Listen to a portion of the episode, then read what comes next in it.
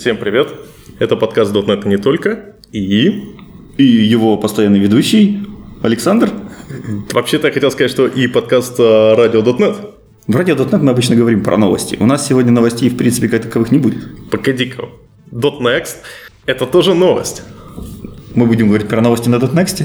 Слушай, ну, тоже мне новость, новости на .next. А вот ты зря, зря так говоришь. Много интересных спикеров, много интересных тем, много интересного происшествия, особенно в э, колуарах, куда не попадают официальные камеры. Только не говори мне, что какие-то уже, уже были происшествия. Кто, кого-то избили, кто-то был пойман голым.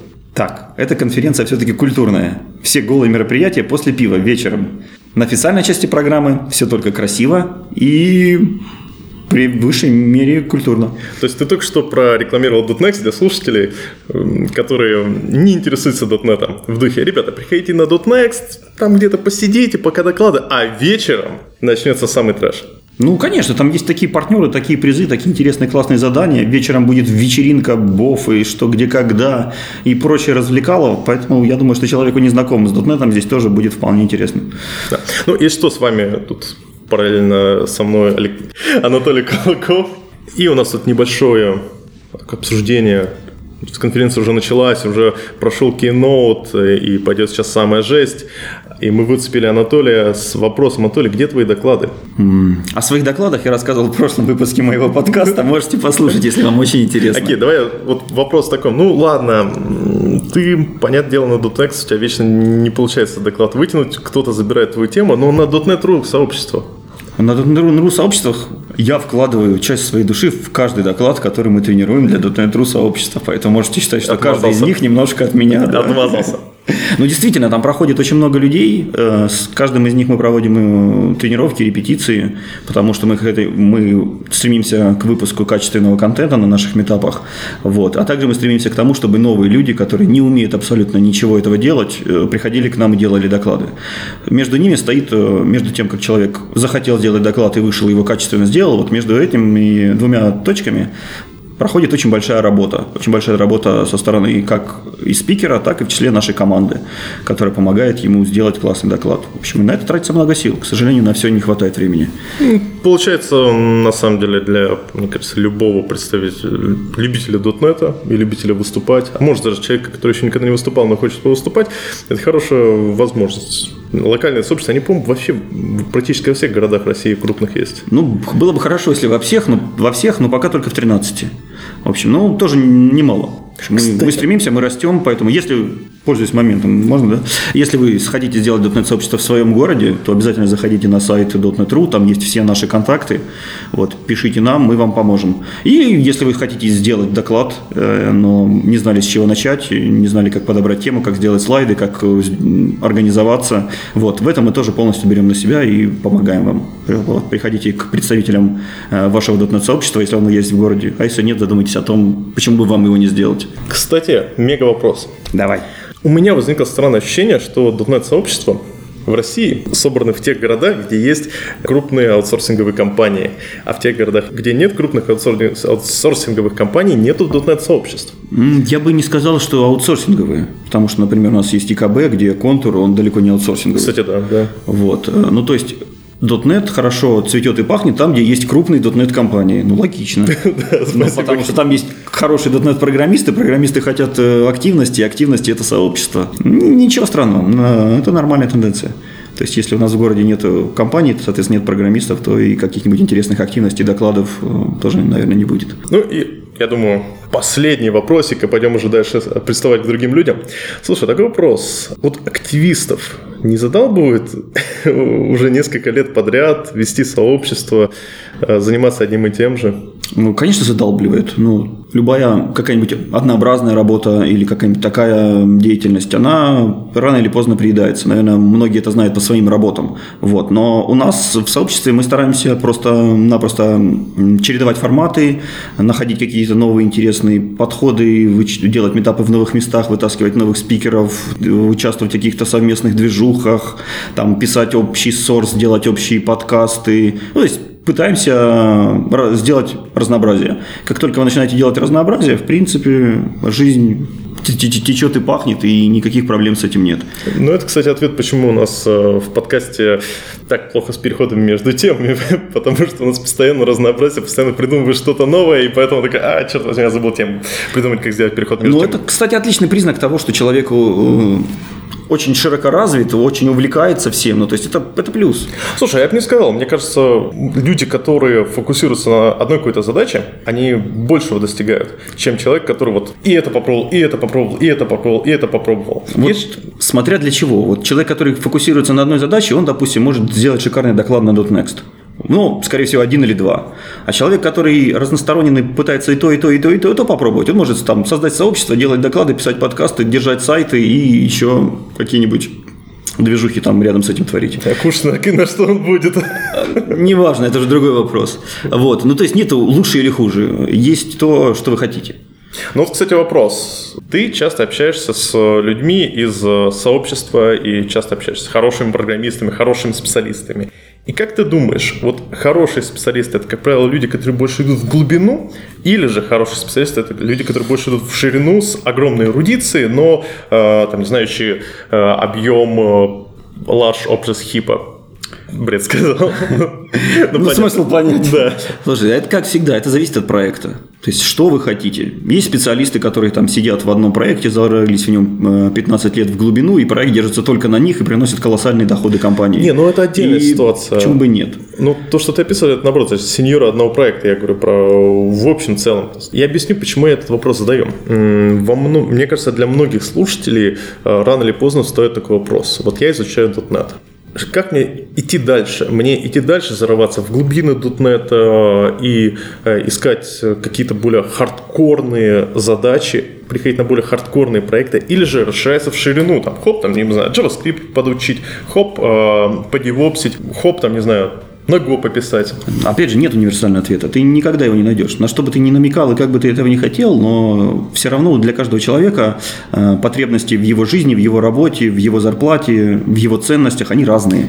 И вот в этом проблема, что очень многие люди, несмотря на то, что у них явная потребность в динамичном стиле жизни, несмотря на то, что у них явная потребность в том, чтобы э, развиваться в ширину, они на основе каких-то внешних воздействий считают, что лучше идти в глубину. Или же наоборот, есть, я знаю очень много людей, которые с удовольствием изучают контент в глубину, знают устройство .NET прям от и до, но из-за окружения они через зубы изучают JavaScript или что-то в этом духе. Слушай, я считаю, что не нужно заставлять. В общем, то, что тебе не хочется изучать, э, просто не нужно делать. Потому что мы имеем большую радость в нашей жизни, хоть мы это не сознаем, мы занимаемся любимым делом.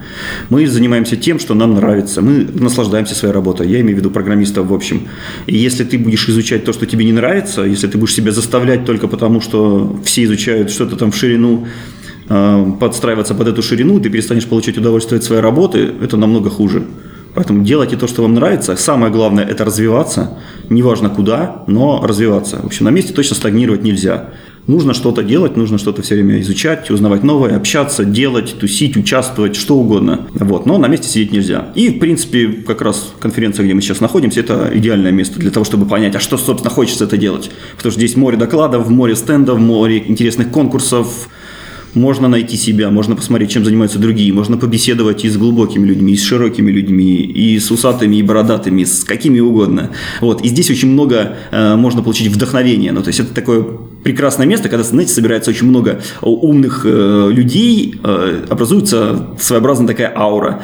Не в каком даже магическом смысле, а в чисто физическом, потому что они общаются, вы какие-то участвуете в каких-то дискуссиях, э, видите каких-то звезд, которые приехали там издалека, и вы о них только в интернетах читали. И это все наводит вас на какие-то интересные мысли, интересные новые задумки в вашей жизни и так далее. Вот, то есть это обалденная возможность. Кстати, подтвержу. На мой взгляд, конференция – это э, та вещь, которая позволяет э, получить такой заряд мотивации, что ты полгода будешь развиваться, изучать какие-то интересные темы, получать удовольствие от этого, а потом следующая конференция идет. Ну да, это, в принципе, немножко согласуется с тем вопросом, не задолбало ли нас организовывать метапы, да? В принципе, может быть, даже и задолбало, но когда мы этот метап делаем, когда на него приходят люди, когда они оставляют свои отзывы, когда идут дискуссии, когда возникают какие-то новые проекты после наших метапов, это все того стоило. Ну, то есть это то, как раз ради чего мы все это делаем. Шикарно. Ну что ж, пойдем найдем еще людей. Да, Саша забыл предупредить, но сегодня вас ждет интересный экспериментальный формат. Какой формат? Наверное, сложно описать, давайте вы лучше это сами увидите. Понятия не имею, как пойдет. У нас же, как мы говорили, наш подкаст не стоит на месте, все время придумываем какие-то новые вещи. Вот недавний выпуск был вообще с британцами, который через пару дней в нем не было ни одного лайка, его никто не послушал. Может быть. Ну, посмотрим, как, э, как получится этот формат, потому что у вас ждут много интересных гостей, вас ждут много интересных экспериментов, вас ждет много всего интересного. Поэтому хватит сидеть, пойдем. Пошли. А вот тут у нас сейчас у нас есть дринкаст, а у нас есть жраткаст. Жраткаст – это подкаст во время, Во время еды. во время обеденного перерыва. Не, не это, с, с неосвобожденным ртом. Так что, если будет какое-то мычание, Чапкаст. господа слушатели, вы не обижайтесь, мы едим. Когда я ем, а глухо ем. Почавкать каст. Ну, кроме шуток, у нас тут есть э, Артем и Никита. Кстати, Никита, тебя давно не было у нас на подкасте. Колись где был? Зимой приходил постоянно, а сейчас вообще... А, Здесь что? даже макароны роняешь. Ты его задел за живое. Поймал как бы. Ловил. Чтобы прийти на подкаст, надо, чтобы у меня были до этого целые выходные, свободные от любой активности. Где? Э, Мы тебя настолько выжимаем, Ну, нет, семейные там, семейное обязательство и желание побыть семьей. А, я перед этим же с университетом возился, я там три месяца вообще по выходным не видел семью. Понятно. чем можно вообще в университете заниматься? Программистом. На самом деле, университетам нужны программисты. Если у вас есть знакомые профессора на кафедрах, которые могут вас на 4 ставки или на до 8 ставки устроить любую кафедру преподавать, то идите. Не ради денег, а ради того, чтобы, вероятно, помочь какому-то человеку расцвести будущему программисту. То есть ты как бы чувствуешь свой вклад в сообщество тем, что готовишь молодняк, не оставляешь их на путь истины. Да. Я спустя 5 лет сейчас закончил преподавать. Можно уточним, студентов или студенток? Мы говорим по техническим специальностям. А, Среднего студента. И одна студентка на поток. И того раза не там. Помните анекдот про... Шестью преподавателями рядом, да? Помните анекдот про разные вузы и э, сказочных героев? Да. Слушай, мне кажется, наши слушатели хотят узнать этот анекдот. Да. В общем, э, анекдот очень старый. Разные сказочные герои русских сказок поступили в разные вузы. Физический, то есть физкультура и спорта, медицинский и технический. Соответственно, Илья Муромец пошел в физкультуру и спорт. Кощей Бессмертный медицинский, а Баб Яга технический. Ну, кто встречается через э, полгода после первой сессии, Илья Муромец говорит, мне очень нравится в этом вузе, меня там все на руках носят. Почему? Ну, я самый сильный самый накачанный, самый быстрый Кощей Бессмертный. А я в медицинском, меня все на руках носят, я вообще после меня все меня молятся. Почему? Я раскрою плащ, по мне анатомию изучают, вообще все круто. Баба Яга такая. Я поступил в технический вуз, меня там все на руках носят. «О, Что, самая умная? Нет, самая красивая. В общем, да, я понимаю, технический вуз. Стереотипы, но правда девушек мало. Это можем уйти в другую тему, там, про почему так мало девушек в IT-образовании, в IT, но это другая. Не, кстати говоря, когда я учился в институте, у нас была специальная группа, которая на 30% состояла из девушек модельной внешности, реальных моделей. Математика. Серьезно. Программистов, да. Как-то. Ну, как бы у них там была какая-то своя отдельная специальность, но как бы кроме шуток, ты представляешь себе вот этот, типа, поток волосатых красноглазых линуксоидов, программистов там в рубашках Какие странных. волосатые. Универ. Ты же понимаешь, что мы говорим про программистов. У нас тестостерон появляется где-то к 30. Ну, окей, ладно. Вот, короче, вот этих вот, как бы, вот, людей, всех нас, ну, как бы, ка- каждый сейчас из мальчиков, кто нас слушает, посмотрит в зеркало, примерно прикинет, вспомнит, каким он был там 15 лет, 16, да, там, когда на суд поступает. И, значит, э, вот э, по вот этому коридору дефилируют там сколько-то девочек на каблуках крайне красивых. Так что не надо тут. Справедливости ради, у меня жена закончила СПБГУ, э, соответственно, математический факультет, факультет прикладной математики. И она рассказывала, была эпическая история. А, она когда поступила в... Она сначала поступила в матмек, это такой очень хардкорный математический факультет. И она говорит, за три дня до 1 сентября она узнала, что, оказывается, университет находится в области, Ленинградской области. То есть там, чтобы доехать до кафедры, нужно ехать не центр города, не куда-то еще, а в Ленобласть. Все так по хардкору. Я так думал, вот на электричке нужно каждый день быть есть. Ну ладно. хотя бы будет много мальчиков. Ну, Я тогда еще не знал, поэтому ее, поэтому она могла это говорить. В общем, она показала фотографию ее группы, напоминаю, математический факультет. Одни девушки, три или два парня супер задротской внешности, и один вроде нормальный. Оказалось, он потом с ума сошел. Это прям история успеха. Ну, а студия озирается, не все понимают, что мы записываем подкаст. Мы очень театрально говорим. Да, нормально. А, я просто хочу сказать, что действительно есть такая практика, я когда вуз заканчивал, у нас была целая группа одних девушек, шесть человек. Ну, к чему? Давайте вернемся к теме преподавания. Да. Пожалуйста. Если вдруг это нам пойдет на запись, я серьезно, серьезно говорю, надо вернуть долг э, в эту профессию, индустрию. Если у вас когда-то был хороший преподаватель, вспомните, вы можете стать таким же преподавателем. Можете пойти хоть немножечко привнести практики. У меня мой лучший преподаватель курил Беломор. Мне тоже так делать. Мой лучший преподаватель имел, короче, 8 выговоров. Кроме шуток. В смысле, в университете? Да. А знаете, почему это как бы работало? Потому что ну, есть как бы программа университетская, да, и, ну, как все знают, у нас как бы система образования, она очень такая инертная, и все меняется очень долго. И как бы мой самый любимый преподаватель делал то, что он, в общем, Забивал эту программу. да, очень сильно ее игнорировал, и когда он должен был там, читать какую-то лютейшую, никому не нужную фигню, а, типа там, знаешь, про- программирование под процессор, который 20 лет как не выпускается, вот, и вы, ну, увидеть его можно только в музеях, да, он вместо этого преподавал .NET, а при этом он еще как бы был принципиальным дядькой и олухом за просто так ничего не ставил. Поэтому почти регулярно, раз в год, кто-то из этих олухов, обиженный за то, что его отчисляют или нет, шел и, значит, жаловался на него, что а вот не по программе он нас учил, и как бы ему делали выговор. Но так как он был э, единственным э, преподавателем, которые ну, были очень квалифицированы в области компиляторов и трансляторов, то как бы все ограничивалось выговором, и дети его никуда не могли, поэтому... Да, то есть он получал это азаза, и, и, в общем, ничего не менялось. Слушай, Вот. возможно, еще проблема была в том, что у меня возникло ощущение, что в вузах огромный такой серпентарий всего преподавательского состава, потому что с кем не поговоришь, везде вот такие хочешь много денег, э, устраивай э, вокруг себя зону э, миньонов, которые будут тебе слушать, доверять, какие-то борьбы между кафедрами, внутри кафедры, нет? Скажем, это явно больше, чем у нас. Около политики, псевдополитики. Это, естественно, больше просто потому, что вузы и кафедры ближе ко всяким ус- устройству, всему ближе к всяким министерствам, около государства. Больше, конечно. Многие люди только этим развлекаются. Я как раз призываю в этом не участвовать. А, Если есть знакомый профессор, денег, который может там предложить именно вот минимальную ставку, прям на один-два предмета, просто чтобы вот только этим заниматься. Вам вообще не должно быть индифферентно, что там происходит на кафедре. Либо вам еще идеально, чтобы за выговоры могли, если что, вас как бы это прикрыть. В смысле?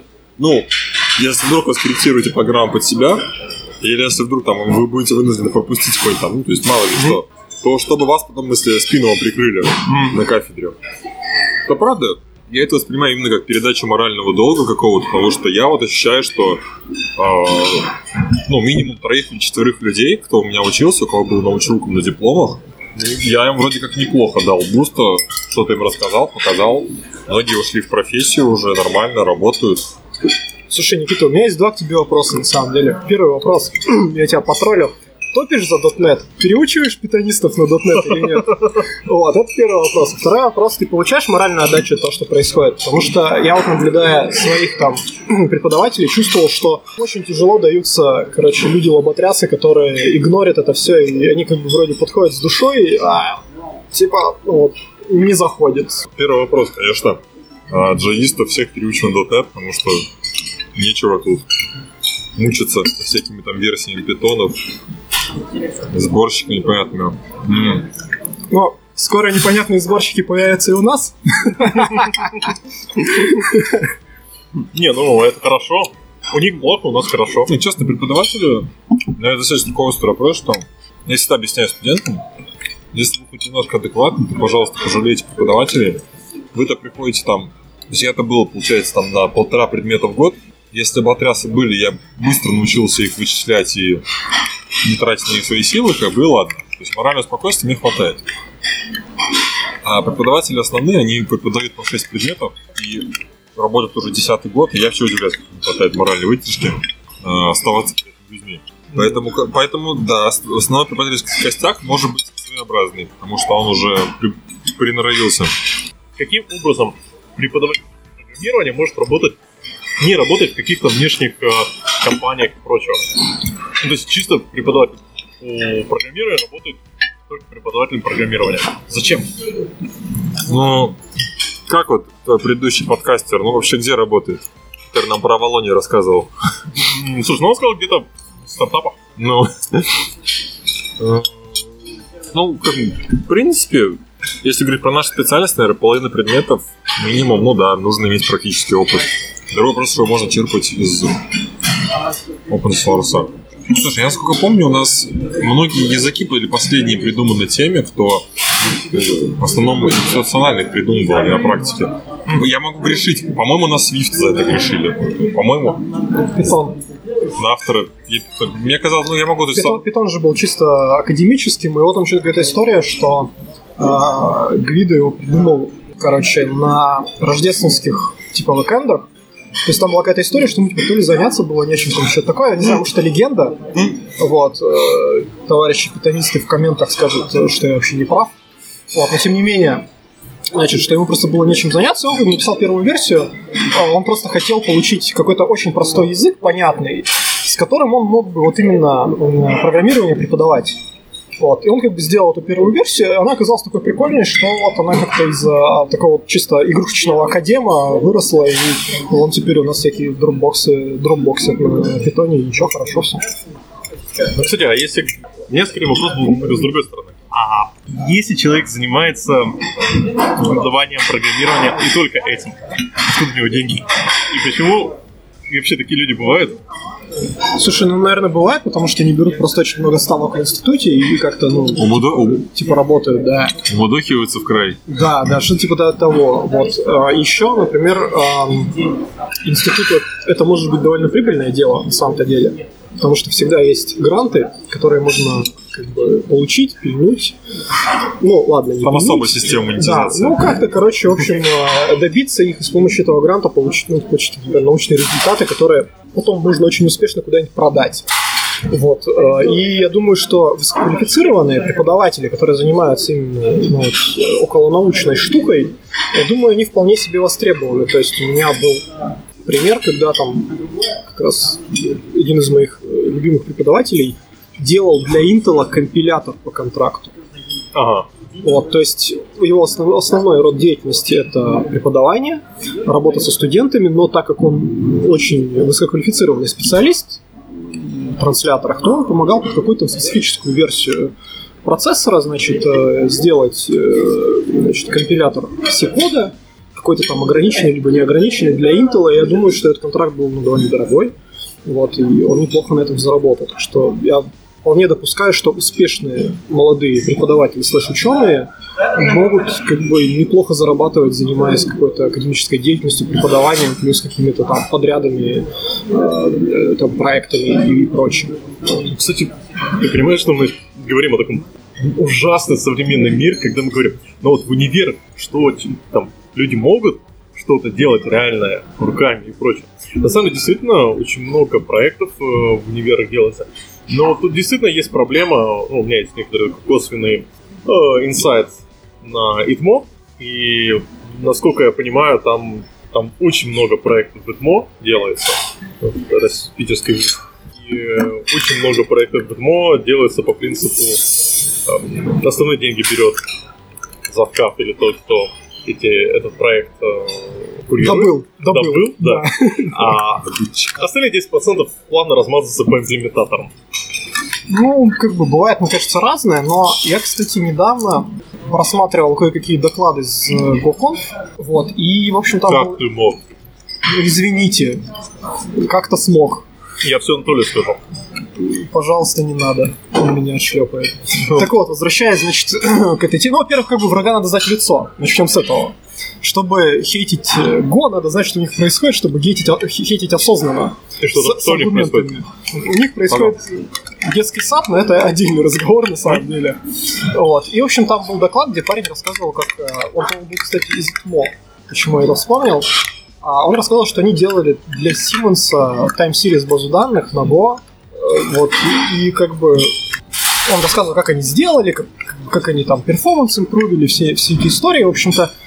И мне кажется, что, в общем-то, этот контракт был довольно неплохой. Делал на Go Time Series базу, вот не хватает только их хостили на Лада Приора Спорт. Еще более бессмысленное сочетание. Ну ладно.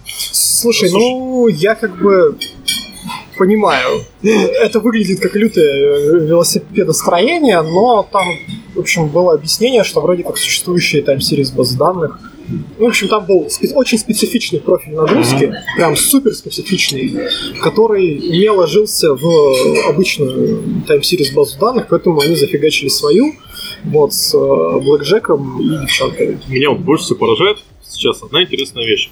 Ребят, так, мы сейчас в .NET слушаем много историй про .NET, про performance, про то, как э, в .NET улучшается performance, насколько он становится все быстрее, быстрее, быстрее. Где там серьезная база данных на .NET? Ну зачем? А, Нет, серьезно, почему я сейчас не слышу никаких... а, я слышу истории про использование Go для системного программирования как а, основной язык для написания каких-нибудь э, системных утилит, но про .NET я этого не слышу. И мне возникает вопрос, зачем? Не, не, не зачем, а почему? Почему так Слушай, происходит? Но в Go есть одно как бы такое преимущество. Оно заключается в том, что ты его скомпильнул, отдал, и человек его просто может запустить, потому что это бинарник. А, да, я знаю, что ты сейчас скажешь. Ты скажешь, что мы тоже так можем сделать. Ха-ха-ха, там э, сделать, значит, бинарник с вшитым туда рантаймом и там, все это запускать, значит, и все будет зашибись. Да, но а, в случае там .NET, грубо говоря, об этом надо знать, и это требует некоторых когнитивных усилий хотя бы вспомнить, что такая фишечка есть, да. А в Go это идет из коробки, поэтому обычно люди, которые, ну, как бы об этом думают, они такие, о, я возьму типа Go. Собственно, на одном из подкастов ты меня сам же поймал на этом, когда я пожаловался, что типа, о, господи боже, я пишу тулы на Go, это такая гадость. Ты мне сказал, what the fuck, а почему ты не пишешь на .NET? Я сказал, потому что я хочу, чтобы это был один бинарник, и ты мне сказал, а вот оно есть. И я такой, блин, черт, оно действительно есть, почему я не вспомнил в нужный момент. Кстати, а вот это мы в прошлом выпуске обсуждали вопрос архитекторов. И часто архитекторы это те люди, которые которые как раз принимают решение, на чем будут писать. И вот ты очень хорошо отметил, что вот кто у? Архитектор, solution архитект или кто-то еще, это человек с очень широкой, э, широким кругозором, он более-менее понимает, что там происходит в мире Java, в мире .NET, в мире Go и прочее. Соответственно, если человек не фокусируется на .NET, он не будет знать о том, что в .NET есть возможность взять и засунуть все в один бинарь, вырезав все лишнее. Да? Не думаю, что дело. Мне кажется, это, это узнается на 50-й странице Рихтера, по-моему. Во-во. Как бы... Он не будет знать об этом. Он будет понимать только какие-то такие базовые вещи. И для него э, в плане принятия решений, на чем писать новую time series базу данных на Go или на .NET, это будет такой, ну, на Go или на .NET, он такой, ну, Go. Есть возможность фат байнери сделать. Все шикарно дело. Давайте для начала просто придумаем себе ситуацию, что у него будет выбор. Вообще, необходимо списать свою там через базу. Ну, во-первых, Выбор между да. этими двумя платформами. А я проинвестировал некоторое свое время ну, вот, там, за последние полгода на то, чтобы немного въехать в Go комьюнити, да, а, посмотреть, что там, чем живет, собственно, простой девелопер на Go, что у них происходит, что они делают. И, в общем-то, я пришел к выводу, что а, ну, как бы, Go комьюнити, оно немножко специфичное, а, в том плане, что там люди реально как-то очень сильно готовы зафигачить что-то руками. Вот Егор Гришевич еще об этом э, рассказывал. Наш как бы, дотнет, дотнетчик в мире Go. Свой среди чужих. Ну, да-да-да, то есть и как бы когда у них там возникает какая-то типа задача, ну, типа, вот, у меня есть какой-то профиль нагрузки, немножко не специфичный, что же мне сделать? Э, Очень часто ребята такие, ага, у меня есть специфичный профиль нагрузки, возьму-ка я какое-то имеющееся решение и буду ли его, короче, закручивать в нужную мне сторону, или как-то я попытаюсь там архитектурно решить эту нагрузку, ее как-то там разбить, сделать по-другому, да, там, изменить этот профиль. А, ну, так думает дотнетчик обычно, да? Ну да, да, да. А Golang разработчик такой, о, отлично, у меня есть специфичный профиль нагрузки, время open source. Просто. И они пишут, как бы, ну, это, с одной стороны, на самом деле, мне кажется, хорошо, в том плане, что возникает много проектов open source, а, а прям резко возникает набор, это здорово. С другой стороны, все-таки имеет ну, как бы какой-то такой люфт э, велосипедостроения, это не очень хорошо. То есть, Ставим картинку со Стэтхом 7 лет, один велосипед. Да, да, да. Ну, То есть получается, что в Go очень много людей ушли, которые, которым надоело вот этот, знаете, стандартный интерпрайзный подход, когда «М, мне нужно сделать что-то. В первую очередь ты гуглишь, как сделать что-то, потом ты находишь способ, а, как это сделать, или подтюнить а, существующую систему. Если ты не находишь, ты такой, ладно, отправлю-ка это в аутсорс, закажу разработку, но главное не писать. Я могу сказать, с моей точки зрения, тут и обратная, возможно, сторона, что эти люди... Вот, это- вот это примерно те люди, которые громче всех заявляют, что это сделано не нами. Главный недостаток существующих фреймворков, что они сделаны не нами. Фатальный недостаток. Да, мы фатальные. Мы, сде- мы напишем лучше. Просто я... Я из .NET. Я выбрал .NET, потому что здесь было все готово в свое время. Я не, не очень люблю написывать кучу всего руками, потому что я надеюсь, что оно будет готово. Ну да, тут же момент э, такого своеобразного уровня доверия, уровня времени. Ну ладно, я думаю, я мы уже все покушали. Так что время плана переходить к следующей части. Я Да, думаю, кстати говоря, стоит отметить, что еда на .next одна из лучших среди всех конференций. Тра-та-та. Кстати, да, я, я понимаю, против какой конференции ты имеешь в виду? Но, а Мы, наши... мы с, мы с Никитой немного... Ходил на, фу- на конфук тестировщиков. Нет, тестировщиков я пока не ходил. А наши слушатели пусть догадываются, на какой конференции кормят хуже, чем на .next. И спойлер на всех. И снова в нашей подкастерской студии.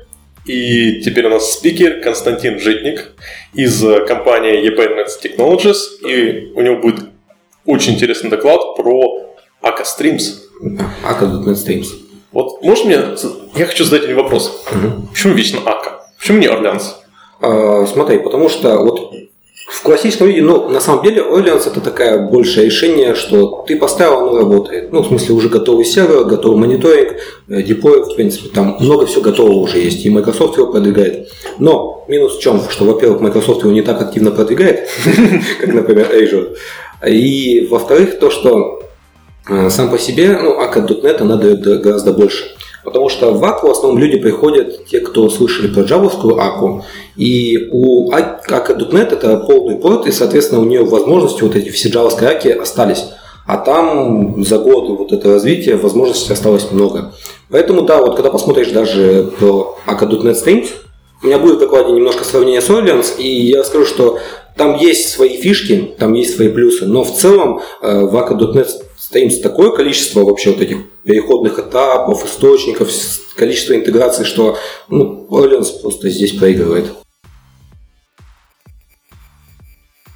Слушай, а тогда у меня возможно, значит, такой нубский вопрос, но я когда изучал в свое время эм, Аку э, скаловскую, ну, нет, Аку изучал в контексте скалы, у меня возникал вопрос, Ребята, ну стримс, это же очень похоже на LinkU. У скалистов у вас нету LINQ, а потом, когда появился Stream API, ну, это вы взяли а-ля Akka Streams, а в .NET же есть LINQ, зачем Akka Streams? Я даже больше скажу, вот те, кто на F-Sharp пишут, они скажут, ну это же прямой вот пайплайн. Прямой pipe, мы его все используем, нафига нам это все. И опять же, приходи на мой доклад, у тебя все эти вопросы отпадут. Ну давай маленький Да. спойлер. Я Да. просто сразу говорю, это ничего страшного, можно поспойлерить, потому что все равно выпуск выйдет позже, чем твой доклад. Да, окей. А, Я поэтому немножко расскажу часть доклада. Ну, то есть, если, да, действительно смотреть, как даже строится даже смотреть все эти методы расширения Akka.NET, все эти там select или там штуки типа last, last or default, и там, ну, они, они линкушные, то есть линки mm-hmm. есть, это, в принципе, да, и думаешь, а зачем это все? Но на самом деле, вот если бы aka.net Streams позволяли строить вот просто такие прямые э, пайпаймы, то да, это как бы было, ну, в большинстве случаев не нужно. Но в aka.net Streams идеально для, когда у тебя есть граф прохождения данных. Когда тебе нужно разделить твой поток на несколько частей, часть отфильтровать, здесь эту часть там пустить на другой сервис, э, поставить тротлинг, здесь еще там буферизировать, и это все потом смерджить и отправить дальше куда-нибудь в Rabbit. Вот это что-то флоу. Ну, TPL.flow они не, там нет такого количества этих а, блоков, то есть там он тоже позволяет, ну то есть на самом деле там нет именно такого количества разделений. Uh-huh. Там он тоже позволяет больше сделать такой прямой конвейер, да, с теми же самыми буферами и прочим всем, но тем не менее это прямой конвейер, когда каждый этап э, отдельно крутится, но ты не можешь в таком, э, как сказать, так управлять потоком. Ты не можешь там глобально строить э, стратегию обработки ошибок, ты не можешь там диспетчера указывать. Ну, в общем, возможностей настройки не так много. Mm-hmm. И поэтому, да, он на самом деле теперь Default. Вот у меня было, когда мы внедряли Aka.NET Streams, у меня было три кандидата на замену. Это RX.NET, mm-hmm. это вот Orleans Streams, и это теперь Deadfall. И третий вариант мне нравился больше всего. И я вот до этого некоторые вещи писал на нем. Но вот в Aka.NET Streams реально больше возможностей, больше встроенных интеграций. А ты можешь там ну, сразу из коробки, грубо говоря, читать файл, писать в Rabbit. Ну, вот, кстати, да, то есть, и, и это получается, вот эти возможности, они продиктованы самой платформой АКА. Ну да, это. Ну то есть люди там действительно вообще с чего начиналась АКА.NET Streams, если посмотреть, это, насколько я помню, Алан Стэннерт, он не мог найти хороший способ прочитать большой CSV файл, удобный API. Потому что все текущие они там выгружали в память, либо неудобно было работать. Ну, то есть, вот этого чтения на лету и тут же конвертирования этого не было. И, соответственно, ребята, они есть еще дополнительно, то есть есть стандартные коннекторы, которых куча, есть еще Альпака, которые там еще дополнительные коннекторы предлагают. И ну, они стараются, то есть это open решение, которое развивается, где пишутся, люди пишут для себя, Соответственно, это тут же идет. И поэтому там можно, там в Azure можно сразу mm-hmm. кидать, там можно в разные базы, можно читать из разных баз. И плюс еще эти этапы, их можно самому же писать легко. Мы переписывали этап для записи файлов, потому что там в Аке, который был, был немножко этот э, по производительности проседал. И я вот писал э, source, который читал из определенного запроса из базы. То есть и читал именно построчно, не вгружая. У нас там mm. запрос возвращал примерно там 100 или 200 тысяч строк. И вот он читал просто построчно, у нас это сорс, и проходил через весь стрим, и это было клево. Ну, ты описываешь такую, я бы сказал, задачу, которую, например, решается парком. То есть потоковая обработка данных. Ну, вообще это, это, в принципе, задача, которую пытались решить стандартом Reactive Streams. Угу. То есть принципе, реактивное программирование, работа с потоками, и Aka.NET Streams это, по сути, просто имплементация Reactive Streams, то есть это уже стандарт. Но есть много вариантов. То есть, но, тем не менее, если смотреть по совокупности, у каждого из них есть свои минусы. Ну, какого количества именно вариаций я не нашел нигде. Угу. Ну и плюс не забывай, что здесь под капотом все равно акторы, и все угу. их плюсы сохраняются. А, поэтому все эти вот это легковесные потоки, это там переключение, то есть вот переключение через диспетчер поверх пул контекста у нас идет. Ну, то есть э, в целом и плюс вот эта вот непотопляемость акторов, которая там упал под ним новый, это все присутствует. Ну, почему не пользоваться? Кстати, тогда сразу вопрос. Ну, раз актор, это в принципе эм, AK кластер, AK Streams нормально поддерживает AK кластер. А, теории, да, но на самом деле, смотри, а, я это не пробовал, и почему не что не пробовал. Accord Streams, если мы посмотрим, то это mm-hmm. не про Reactive Streams и не про Actor, как ни странно. То есть ты можешь туда имплементировать, ты можешь сделать любой этап, любой источник, source из актора. Uh-huh. Источник, там, сток, все без проблем из актора можно сделать. Но по умолчанию ты берешь какое-то готовое решение, там, source из этого, из, там, из enumerable, например, или, там, или из базы, или еще что-то, и в такой-то сток. сам его пишешь, пишешь стандартные функции, и ты не задумываешься, что там у тебя внутри актора находится. Ты не знаешь, где они лежат. Даже больше скажу, там и они не всегда так ведут себя, как ты mm-hmm. планируешь. То есть ты не пишешь акторы, ты не пишешь, и ты на самом деле не пишешь вот эти вот всякие там сабскрайберы, которые в Reactive Streams. Это все идет под капотом, это, на этом основано, а в целом просто Ака дает свое API, которое это все реализует. Ну да, если у тебя есть какой-то там актор F, который у тебя, у тебя уже есть система, и из этой системы идет материализация. Соответственно, когда ты берешь, создаешь актор в рамках вот этого кластера и получаешь ссылку на актор, ты можешь также его использовать как какой-нибудь источник или какой-нибудь сток и встроить в свой стрим. И поэтому, да, поддерживает.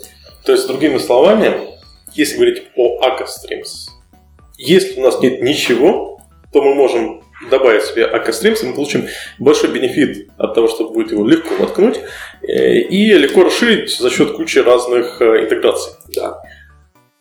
А если у нас есть акторная система, мы на нее легко поверх заимплементим Akka Streams. Да, да. А можно ли рассматривать, знаешь, вот такой легкий вход в мир акторов, Akka Streams. То есть у нас есть какая-то простая задача, ну просто задача пайплайна, обработки, потоковой обработки запросов все-таки довольно частая задача в особенно mm-hmm. enterprise мире, значит, перегонение XML из одного формата в другой, да. там дата трансфер, это вообще великолепная вещь. И можно ли рассматривать в таком случае Streams как такой легкий вход в мир акторов? Я бы не сказал, потому что если ты не использовал Akka.net, то в целом ты когда пишешь стримы, то есть пишешь, сформируешь свой граф, ты не будешь использовать актор. Ты будешь использовать те API, которые дает Akka.NET Streams, и их просто имплементировать. И в целом ты не будешь задумываться там, о жизненном цикле акторов, где они находятся, там вот это расположение. Единственная, наверное, часть Akka.NET, которая там частично может коснуться, это у диспетчера, который mm-hmm. управляет акторами и их ресурсами. Но в остальном, ну, да нет, это не совсем это это внутри. Это когда просто когда ты уже писал акторы, ты понимаешь, как их можно использовать в этом, и они легко и встраиваются в это. Но если ты не писал, ты не поймешь, что их здесь можно использовать. Соответственно, я думаю, нет. Вот с точки зрения альтернатив, ты просто говорил, что вы рассматривали несколько разных альтернатив э, да. Streams. Какие проскон с других вариантов тоже? Reactive Extensions. Reactive Extensions, минус их в том, что ну, они как бы асинхронная передача, но при этом сами по себе обработка она все синхронна. Скажу так, еще один минус там был в том, что э, там приходится писать очень много кода. Потому что вот эта имплементация готовая. То есть за что мы любим линку? Потому что это фун- ближе к функциональщину, меньше кода, все супер. Akka.NET, как стоим, так и классическая, она в принципе если мы еще дальше пойдем, то АКА написалась для скалистами для скалистов, uh-huh. и она больше такая функциональная, и поэтому ее скалисты в основном и любят, ее джависты так тоже. А, если АКА.NET, то тоже она когда писалась, она писалась прежде всего под F-Sharp. Ну, uh-huh. не под F-Sharp, неправильно сказал, она писалась с расчетом на популярность в F-Sharp. И действительно, да, в, ее в F-Sharp сообществе больше любят, чем в C-Sharp. В C-Sharp ее мало кто использует, если так посмотреть. И вот если на это все посмотреть, то да, она больше функциональна. Соответственно, а любой функциональный код в большинстве своем, он такой достаточно компактный. И вот большой плюс Akka.NET Streams, что ты там берешь, просто функцию кидаешь на какое-нибудь преобразование, ты не пишешь вот этот более там с обработкой, с прочим всем, это все скрыто. То есть много кода писать не нужно, и нет такого количества уже готовых вариантов. Ну, это вообще огромный плюс Akka.NET, что там огромное огромное просто количество э, вот этих и промежуточных этапов, и стоков, и источников. То есть там можно сделать и ну, то есть повторяемость отправки сообщений, и обработку исключений. Там можно сделать двунаправленные стримы, на которых, то есть вход-выход в обратную сторону. Такого, по-моему, вообще нет нигде. То есть на них строишь там вообще там, на, на них TCP сервера, например, стоит. А вот, кстати, двунаправленные стримы, то есть идея в том, что у тебя э, ответ, вопрос-ответ идет постоянно, то есть а-ля хендшейк? Э, не совсем, то есть у тебя э, в классический стрим, что у тебя есть какой-то источник данных, и он передает и сток, ну, да, в конце да. не обрабатывается. А тут подразумевается, что у тебя источник при этом может еще принимать данные, и они вот вот так вот ходят. Ага. Ну да, очень похоже на, на TCP. Сначала захачекались, да, да, да. и потом гоняем э, да, туда ну, ну, здесь у нас авторизации никого нет, здесь жесткая связанность идет по этому, то есть по каналам, э, по коннекшену. Mm-hmm. то есть там авторизации ничего нет, то есть обработки нет, просто вот перегон байтов в обе стороны. да, клево. На этом стоит всегда. Слушай, ну вот задачи, да, прикинем по задачам, какие может э, решать задачи Акостримс. Ну, просто говорю, у меня в голове поток там дата трансфер или, не знаю, действительно, за- задачи потоковой обработки. А вот классические круды какие-нибудь. Ну, на самом деле, мы можем, то есть, если так посмотреть, мы можем в качестве потока предоставить все, что угодно. То есть, что у нас такое вот там какой-нибудь э, метод API, который делает, ну, стандартные 4 метода, вот эти круты. То есть, ну, по сути, это 4 потока, которые у нас приходят на, в качестве источника у нас есть торчащий наружу интерфейс, куда приходит сообщение. HTTP-шный, TCP-шный, неважно. И на ответ мы тоже даем. То есть, данные проходят, проходят, и какой-то бесконечный поток идет. То есть, так, если так уйти в абстракцию туда, это можно рассматривать, и, я также говорю, на этом стоит сервера. Но на самом деле, ну, как мне кажется, это как раз вот случай, когда тебе, то есть, когда у тебя есть какой-то источник конечных данных, э, ну, либо ты, ты откуда, можешь, откуда ты можешь их вычитать, А, но их просто очень много, и попутно их нужно перегонять. И при этом у тебя очень много разветвлений. То есть, когда ты можешь свой алгоритм представить в виде такого ветвистого графа с единым сто- стоком, с кучей переходов, кучей условий. Вот если твою задачу можно расписать как большой граф легко, то Мгм. ее также легко можно построить на Caduceus Streams. Слушай, а как тогда не запутаться?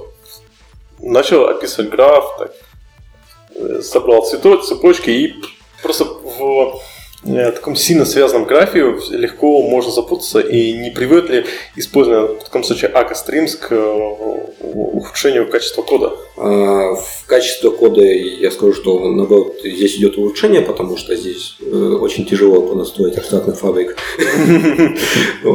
Но в целом, смотри, у нас большой плюс в том, что когда ты строишь граф в Academy Streams, ты сначала строишь его, потом материализуешь, и он запускается потом. И, соответственно, если у тебя в процессе материализации понимаем, что граф не завершен, какой-то вход там ни- нигде не связан, то есть ты нарушил его, то у тебя э, ну, прогнется, у тебя просто не запустится твой стейк. То есть вот такие ошибки в этапе, на этапе именно работы, они присутствуют. Но при этом, если посмотреть, то большой плюс, там есть готовый API для построения. И это, конечно, это не вот скала скала, там посмотреть, там вообще это все, ну, DSL. Да-да-да. То есть, и там вообще все это клево. А В C-Sharp нет переопределения операторов, поэтому, ну, они построили реально удобный API, который можно э, биндить каждый порт к этому. То есть есть вот отдельный класс, класс Graph DSL, э, который это не DSL на самом деле, то есть, ну, точнее, это не графический DSL, конечно, там это с помощью кода строится граф, но тем не менее он достаточно удобен, и еще с помощью него можно вот, то есть инкапсулировать твою какую-то логику в один блок. То есть там все основывается на том, что у тебя есть какой-то граф. И у графа может быть как быть входные и выходящие порты, так и не быть. Соответственно, если у тебя есть э, вот какая-то часть логики, которая просто на вход принимает значение и на выход, то вот все, что внутри, ты можешь вынести отдельно, инкапсулировать и на выход отдать просто граф, вот вход-выход, и его встроить потом. Соответственно, в итоге у тебя получается вот классический такой э, построение графа. Это вот там, вот источник, мы делаем там такое-то преобразование, у нас возвращается граф, а там внутри это понятно, ну просто по названию Мгм. функции понятно, что, что возвращает какой именно граф. То есть э, делаем это, делаем это, делаем это, ну все в конце. То есть наоборот, это даже плюс идет в том, что ты сразу видишь, что твой алгоритм делает. И путаться здесь гораздо сложнее. А если запутался, то все вернется. Ну, make sense. А, кстати, о скале. Вот, Мгм. вот этот э, подход у скалы с переопределением операторов, ну, это вообще спорная вещь, я не очень его люблю. Э, Но, допустим, ты не знаю, э, код превращается в Perl. Или Не, ну слушай, как говорится, в Блин, на каком-то докладе это было по F-Sharp, что в F-Sharp можно сделать все, если у вас что-то не получается, вы просто используете не ту стрелочку. А Я скорее про другую вещь э, хотел сказать. Вот в скале я в свое время очень удивился, потому что если мы оперируем подходом актор вызывает актора, который вызывает актора, и все это еще время дергает Akka Stream, все хорошо. Мгм. То есть вообще проблем нету, э, мало кода писать приходится, никакого бойлерплейта, все замечательно. Только, допустим, веб-фреймворки Scala-вские зачастую не знают, как работать с акторами, там специальный workaround приходится делать, который отправляет в актор, начинает wait ать текущий поток на предмет респонса с акторов. Если в Akka Streams нормально, ну, как бы, ну, у нас .NET, у нас есть async await. Вот если э, в Aka Streams нормальная интеграция с, async, с Async await есть, то есть, но именно в качестве, ну, смотри, в качестве источников, если идет, то есть стандартный метод from task.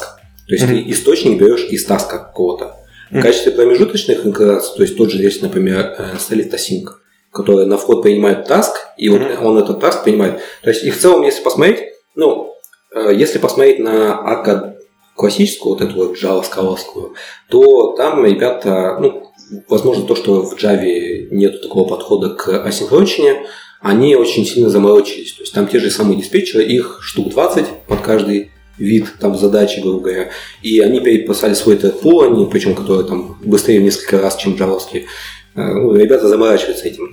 Ну, кстати, странно, у Java есть future. Это то же самое, что task, по сути дела. Да. И вот я как раз был в свое время удивлен, почему приходится городить воркаунды, когда можно все сделать на фьючер.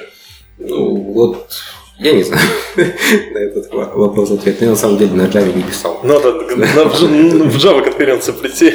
Да, тут лучше на Joker кому-нибудь. А, ну так вот, а в AK.NET они как бы понимают все плюсы Async Await, они mm-hmm. понимают все плюсы тасков, которые уже есть. Вот есть этот пул, который можно использовать, и в принципе они от этого и пляшут. То есть 99% у вас диспетчер это базируется на этот пуле. А все вот там промежуточные этапы, они уже используют этот пул. Акторы у них поддерживаются, это receive async. Ну и, соответственно, да, то есть мы как сток, как источник, как и весь любой промежуточный можем легко завернуть в таск. Ну, они уже есть уже завернутые в таск. Поэтому таких вот ожиданий нет. А в качестве именно как веб-фреймворков я не знаю до интеграции именно для HTTP. Для TCP есть готовые э, источники, что мы слушаем такой-то код и преобразуем ну, там, то есть преобразуется в byte string, получение байтов. Есть ли что-нибудь подверх этого, чтобы получать готовые HTTP сообщения, я не помню. Может, кто-то написал. Ну, отлично.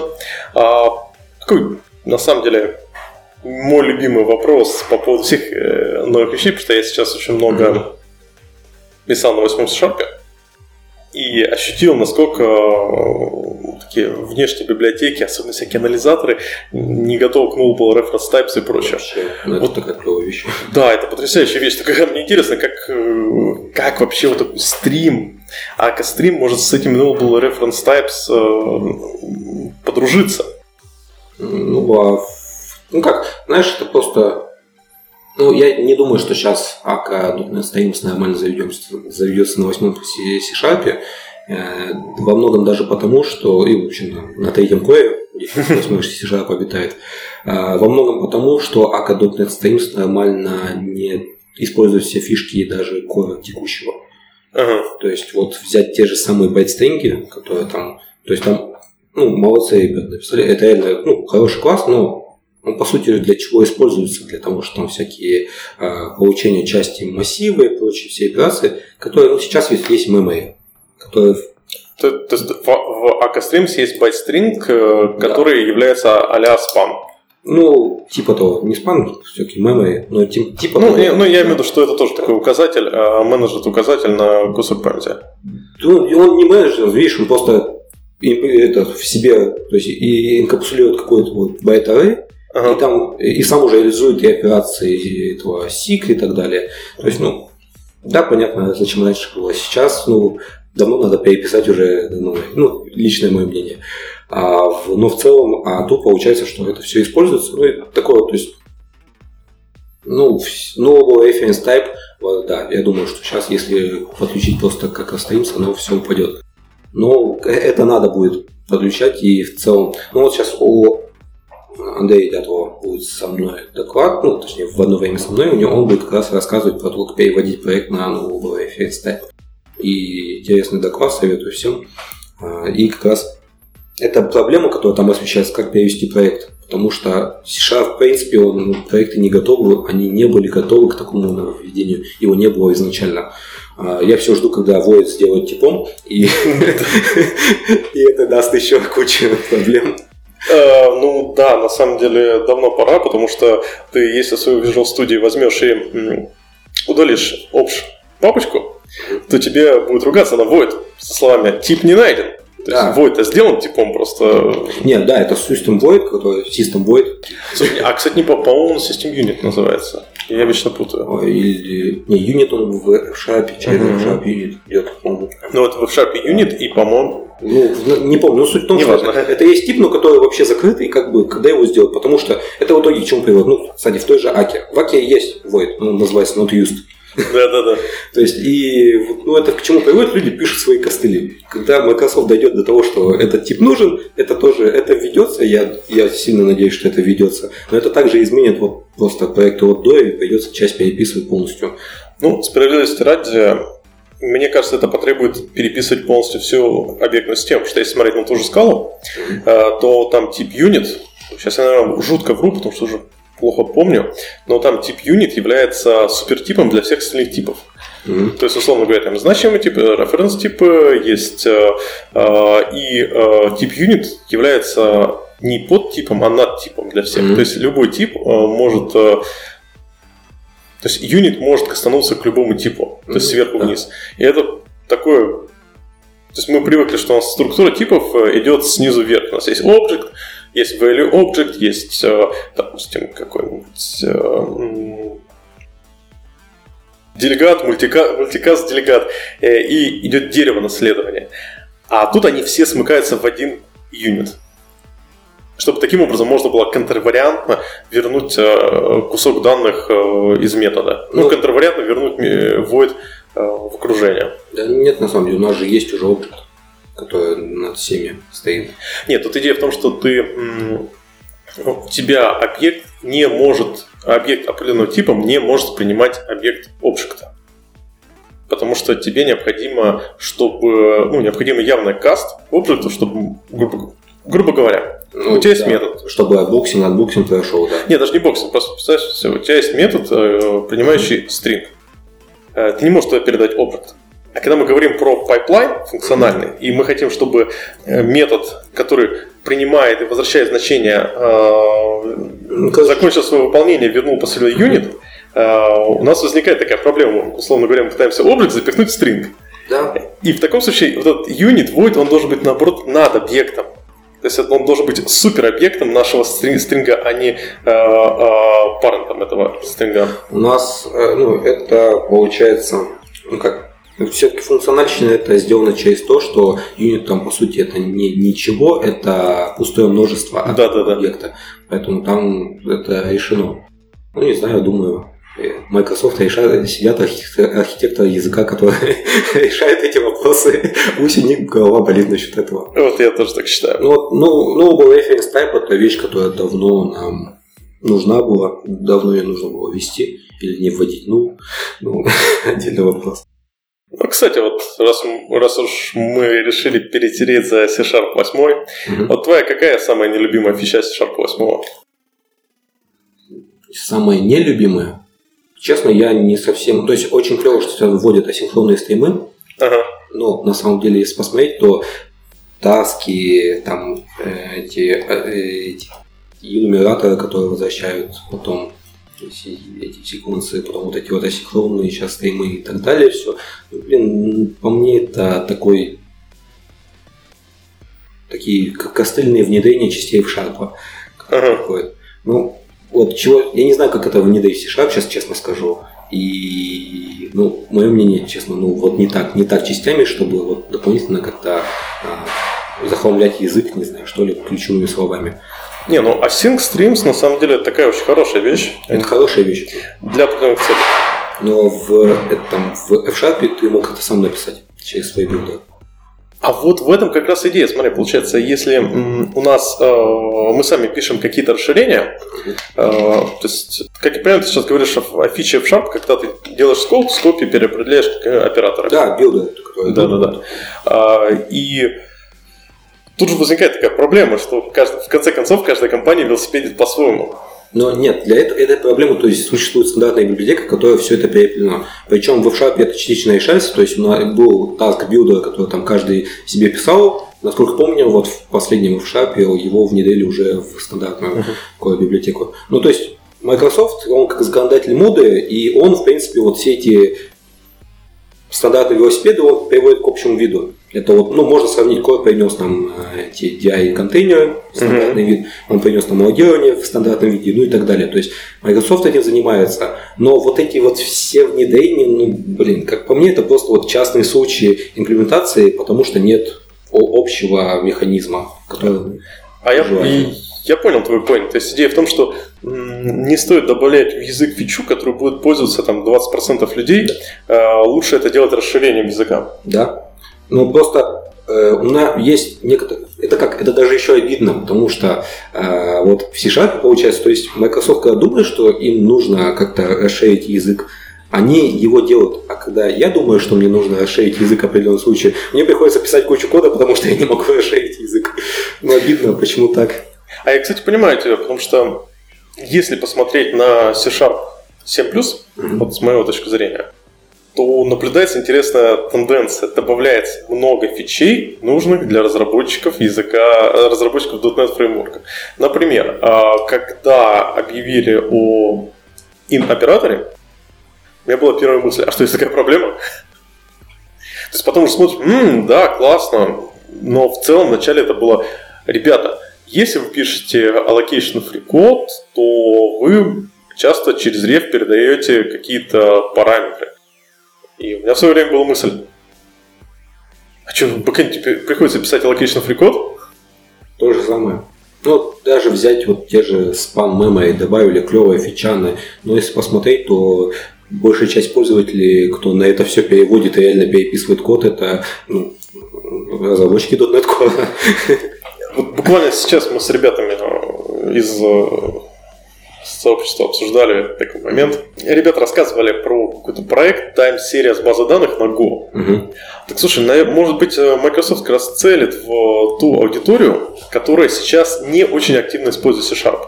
Это люди, разрабатывающие эти хардкорные, перформанс-ориентированные тулы. То есть свои базы данных, свои докеры, свои... Да все что угодно. Именно тулинг если человек будет писать какой-нибудь там load balancer на C-Sharp, он, естественно, будет использовать, делать его allocation free, он, естественно, будет делать, э, использовать спаны и прочее.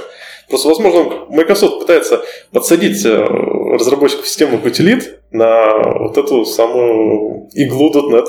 Ну, возможно, но при этом вроде Microsoft их стандартная, как сказать, сейчас политика партии, это мы везде продвигаем Azure, то есть мы целимся на такой enterprise в основном, то есть такой наш кровавый, а кровавый enterprise ну, строится на много чем, но тем не менее там редко пишут свои базы. Если, это вы, да. не, если вы не Яндекс. Поэтому да, Яндекса, например, в Яндексе меня вообще удивило, что них вся экосистема на MapReduce работает. И знаете, как бы вот у меня товарищ с Яндекса, э, он говорит, забавно читать Кормана, э, который описывает MapReduce как э, алгоритм важный с исторической точки зрения и э, не используемый сейчас никем серьезно. Черт возьми, у нас все на MapReduce. Ну и вот и получается, что вроде непонятно. Да, в, да, возможно, это удобно тем, кто пишет всякие там хардкорные вещи, которые там, ну, возможно, да, они пытаются это сделать более дружелюбным для этих людей. А, не надо, то есть не надо лезть вот в этот unsafe код, который мало кто писал. А, но с другой стороны, большая часть пользователей это, это люди, которые это не пишут. А для них сейчас не так много удобных вещей. Например, кстати. Ну вот сейчас, которые, ну, которые вводят в новых версиях языка, ну, что из удобного? Ну, удобного то, что можно теперь результат свеча присваивать. Да. Вот, вот да, да, да. Это, э, я помню, мы как раз полгода назад, когда вы, выкатили, анонсировали Switch Expressions, mm-hmm. мы выпуск подкаста э, начали со слов Switch! Потому что я был просто безумно рад я был немного-немного потом разочарован, когда понял, какие лимитейшны есть в этом новом свече, но в целом, в целом да. Ну, я был сильно рад, я кричал, наконец-то, наконец-то осталось только Discriminated Union. Ну, да, да, да. Ну, слушай, Discriminated Union, Union Ну, Енум, то есть такой очень сильно костыльно урезанный Discriminated Union над интами, либо байтами. Почему, а почему остальное не сделать? Мне кажется, что это добавит. Вот, кстати, вот смотри, как в скале Discriminated Union? И Я не знаю, что. Ну, там, по сути дела, поверх трейтов. Мгм. Ну, я просто вот на C-Sharp пишешь, ну, блин, клево. В C-Sharp там, ну, вот в некоторых, у тебя просто реально случаются такие ситуации, когда это нужно. И в итоге что остается? Либо делать какой-то потип наверх, либо приводить все к объект, либо вообще там в динамик переводить. Да. И все эти три способа, ну, вообще не кажутся хорошим кодом. Поэтому, а Ю они бы во многом спасли. И при этом просто смотришь, ну, не, я думаю, их ведут скоро, потому что если посмотреть на последние несколько лет, то C-Sharp потихоньку перетаскивает все то, что есть в F-Sharp. А, причем, а в F-Sharp ну, мало того, что, мало что сейчас перетаскивают нового, единственное, вот наконец-то добавил, это вот, кстати, вещь, которая появилась в C-Sharp первее, а эти именованные тупл М. не хватало. Это тот самый момент, когда я помню, видел таплы в Python, и у меня возникал вопрос, а почему они такие плохие? Почему они не именованные? Да, и в F-Sharp тоже вот я когда, когда я вкатился в F-Sharp, там уже, ну, то есть я уже в C-Sharp были они именованы, и я как бы такой, опа, а что, а как, а почему нет? Что ждать 4.8 версии языка, когда они их добавили? Вот, и я такой, блин, а как так? Ну, то есть, в целом потихоньку все перетягивает, перетягивает, и в целом C-Sharp становится более функциональной. А, хорошо, думаю, со временем перетащат и все остающиеся фишки. И можно будет наконец-то писать. Ну, останется единственный минус, то, что все равно кода становится гораздо больше. И Слушай, возможно, пройдет, произойдет просто такой момент, когда люди скажут, знаете, а мы все уже перешли на, переходим на F-Sharp. Но, знаешь, я на самом деле не пойму, почему сейчас люди не говорят, ребят, у нас есть F-Sharp, который может все, что делает C-Sharp, но еще кучу сверху. Но я бы сказал, проблема, проблема тут две, вот на мой взгляд. А, Во-первых, тулинг. То есть тулинг в F-Sharp не такой хороший, как в C-Sharp. Да. Большой плюс э, спасибо JetBrains, который сейчас там э, там есть пара человек, которые за это топят, и они более-менее, вот они все больше и больше добавляют поддержку F-Sharp Rider, и им становится удобно пользоваться. Вот, слушай, надо попробовать. А во-вторых, э, как ни странно, экосистема, то есть вот буквально сейчас с Рафаэлем реально обсуждали, и он такой говорит, типа, вот я использую часто кодогенерацию. Мгм. А, И в мире .NET вообще, он говорит, самая лучшая кодогенерация это на Рослине. То есть тебе не нужно никакие там темплейты, TT темплейты делать, ничего, ты просто Рослина пишешь, у тебя очень четкий код, шикарная кодогенерация, все замечательно. А в Sharp нет Рослина. В Sharp свой компилятор. Соответственно, Sharp тут же отпадает, если ты используешь кодогенерацию. Ну да, это вот такие части, которые там и работа с базой, и в Sharp тоже тяжелее. Есть как type провайдеры, но они это такой холиварный вопрос, нужно ли на них строить базу. А, Есть проблемы там ну, с генерацией того же свагера и прочее. Это да, это большой минус. Но это минус больше почему? Потому что а, само сообщество, ну, оно не такое большое. То есть, на самом деле, если посмотреть, то F-Sharp сообщество, F-Sharp язык больше раз- развивается, не знаю сказать, не благодаря Microsoft, а вопреки.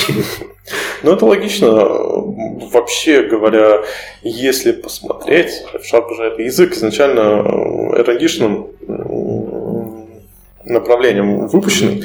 И как результат, тот факт, что на нем что-то пишут бизнесовые, я бы сказал, что это местами даже исключение.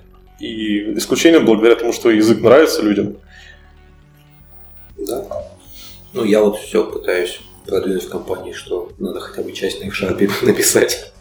А вот меня больше интересует такой момент, э, что когда мы говорим, говорим о языках программирования, а особенно о языках программирования функциональных, мы говорим о сложных языках.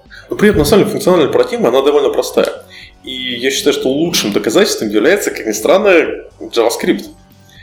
Если бы мне 10 лет назад сказали, что хм, карирование станет стандартом во фронтенде, я бы сказал, да вы охренели. Да вы серьезно. Что? Карирование стандартом во фронтенде? Они же там формочки рисуют, ну, в смысле, э, сайтики клепают, они там, это мальчики-верстальщики. ну, это понятное дело, что я не хочу обижать фронтендеров, я сам на JS много пишу.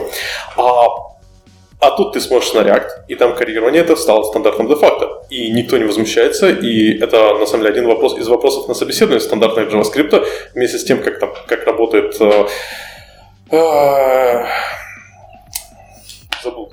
Собственно, eventing system mm-hmm. в JavaScript каким образом там асинхронный э, код работает. И второй вопрос стандартный, как заимплементировать карирование в JavaScript.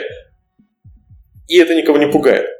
Так вот, но когда мы говорим о бэкэндных и функциональных языках, они обычно мультипарадигмны. F-Sharp, Scala, вот все вот эти языки, они включают в себя как расширенные функциональные возможности – так и расширенные ОПшные возможности. То есть это такая, такой, я бы сказал, огромный, мощный инструмент, э, как швейцарский нож. Но это не совсем швейцарский нож, это швейцарский нож, которым, которым нужно уметь пользоваться.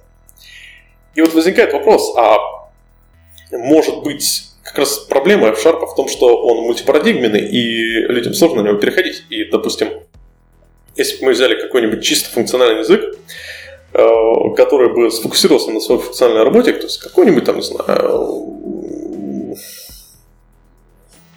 у Erlang как эликсир.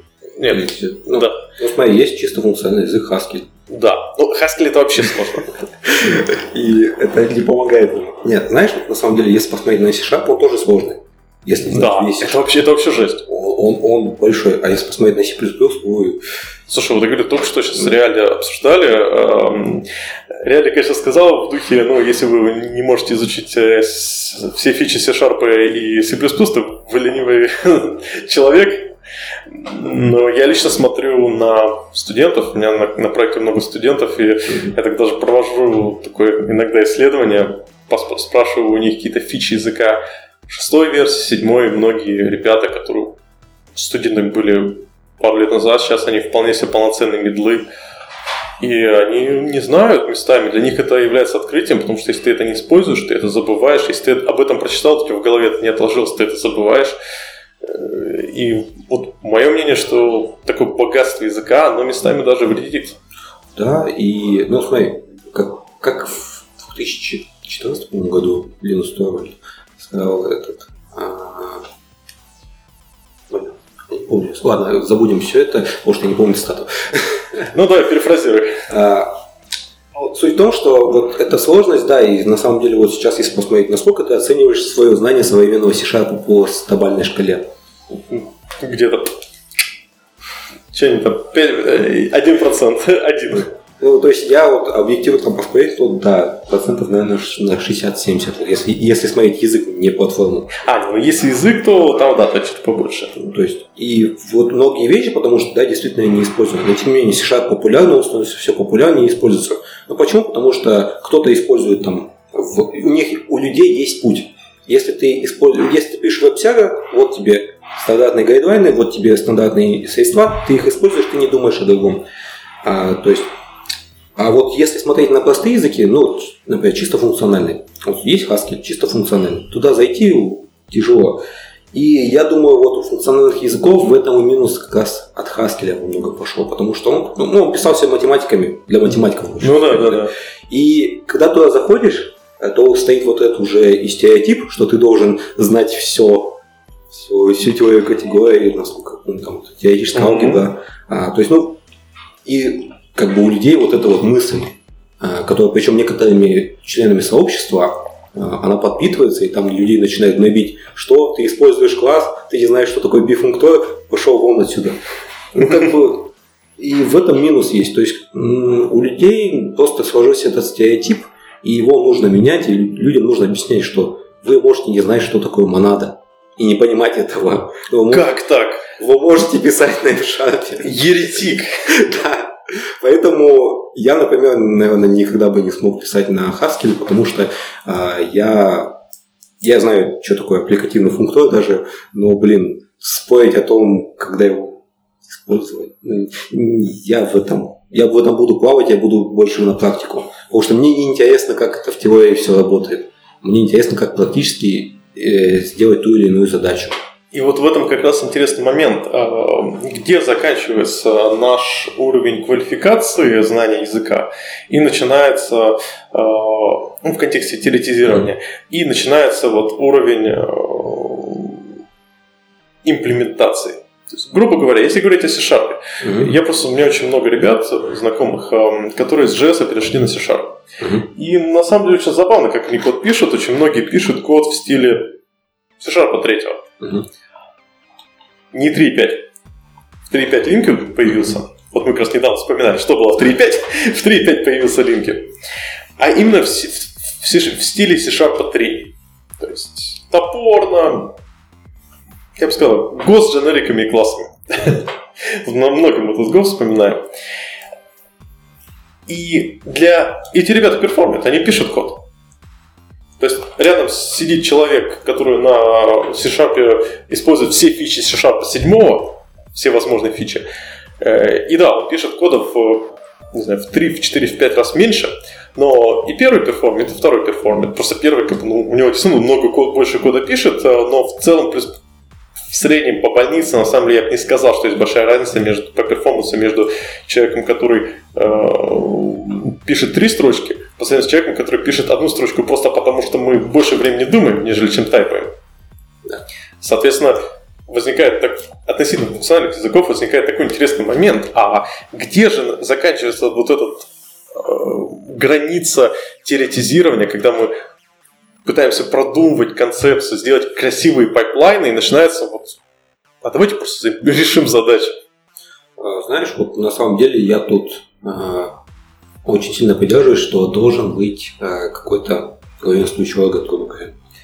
А, то есть людям на самом деле что? Если у людей есть выбор сделать задачу несколькими вещами, то они начинают думать, думать люди не любят, поэтому они уходят туда, где эти, этого выбора нет. Почему стал популярен Go? Потому Да, да. один путь на все.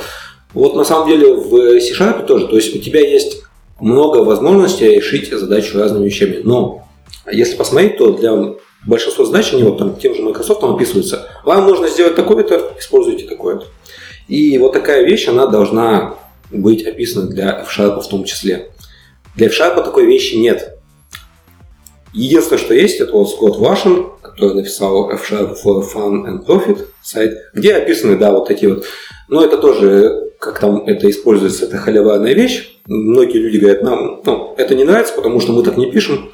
То есть, ну, нет вот этого единого, так сказать, мирового судьи, который скажет, как нужно делать. А когда его нет, люди начинают думать и думать, неинтересно, все, уходит на C-Sharp, где хоть более-менее это описано. Но в C-Sharp тоже есть соблазн сделать как-то не так. Поэтому и думают, а, а стоит ли мне так делать или нет. И уходит на Go, где вообще нет возможности. Но в целом, если посмотреть на C-Sharp, то многие задачи, ну, то есть вот эта вот граница, когда ты начинаешь а, думать выше, а как это сделать? Она заканчивается там, начинается там, где заканчиваются документации вот эти гайдлайны.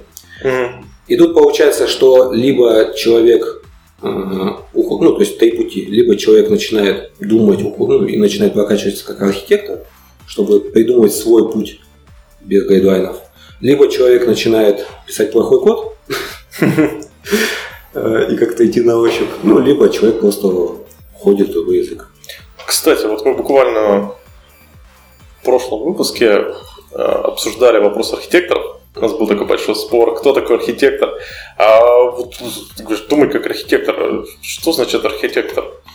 Ну, это очень холиварный вопрос. Ну да, с твоей точки зрения. Ну, в моем плане, знаешь, это человек, который предвидит, какие будут возможности и как будет двигаться дальше разработка. То есть, какие будут задачи, как можно их легко встроить. Потому что, ну, и система, любая система, она должна быть гибкой. Любой язык, любой, любая система, любой написанный код, он должен быть гибкий для изменения. Но при этом он должен быть э, простым. Это, и это очень сложно соблюсти. Кстати, а, ну, а какие тогда скиллы должны быть архитектора? Я к тому, что э, предвидение это такое дело.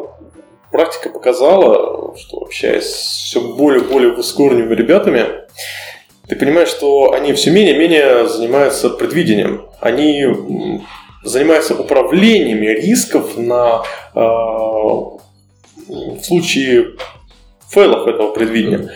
Но вот такого пиарящегося в СМИ понятия как чутье, когда говорят, что «Хм, это же человек, у которого было чутье, он своим чутьем сказал, как делать дальше, но на самом деле, честно, черт возьми, это просто человеку повезло. А э, реальные выс- такие высокоуровневые ребята, ну, в смысле, ребята, занимающиеся, занимающие высокие позиции, там, экзекутивов, э, э, и, и более того, они, как правило, все-таки управляют рисками, управляют предвидением. Или же или я немного не прав.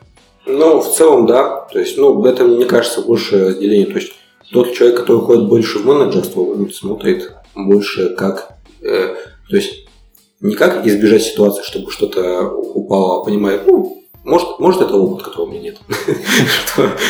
Он думает не как избежать, а думает, что когда упадет, какой у меня будет план. Ну да. Но в целом, мне кажется, все равно многие вещи можно именно предусмотреть. А чтобы предусмотреть, нужно, ну, нужно думать, нужно про- прорисовывать ну, в себе.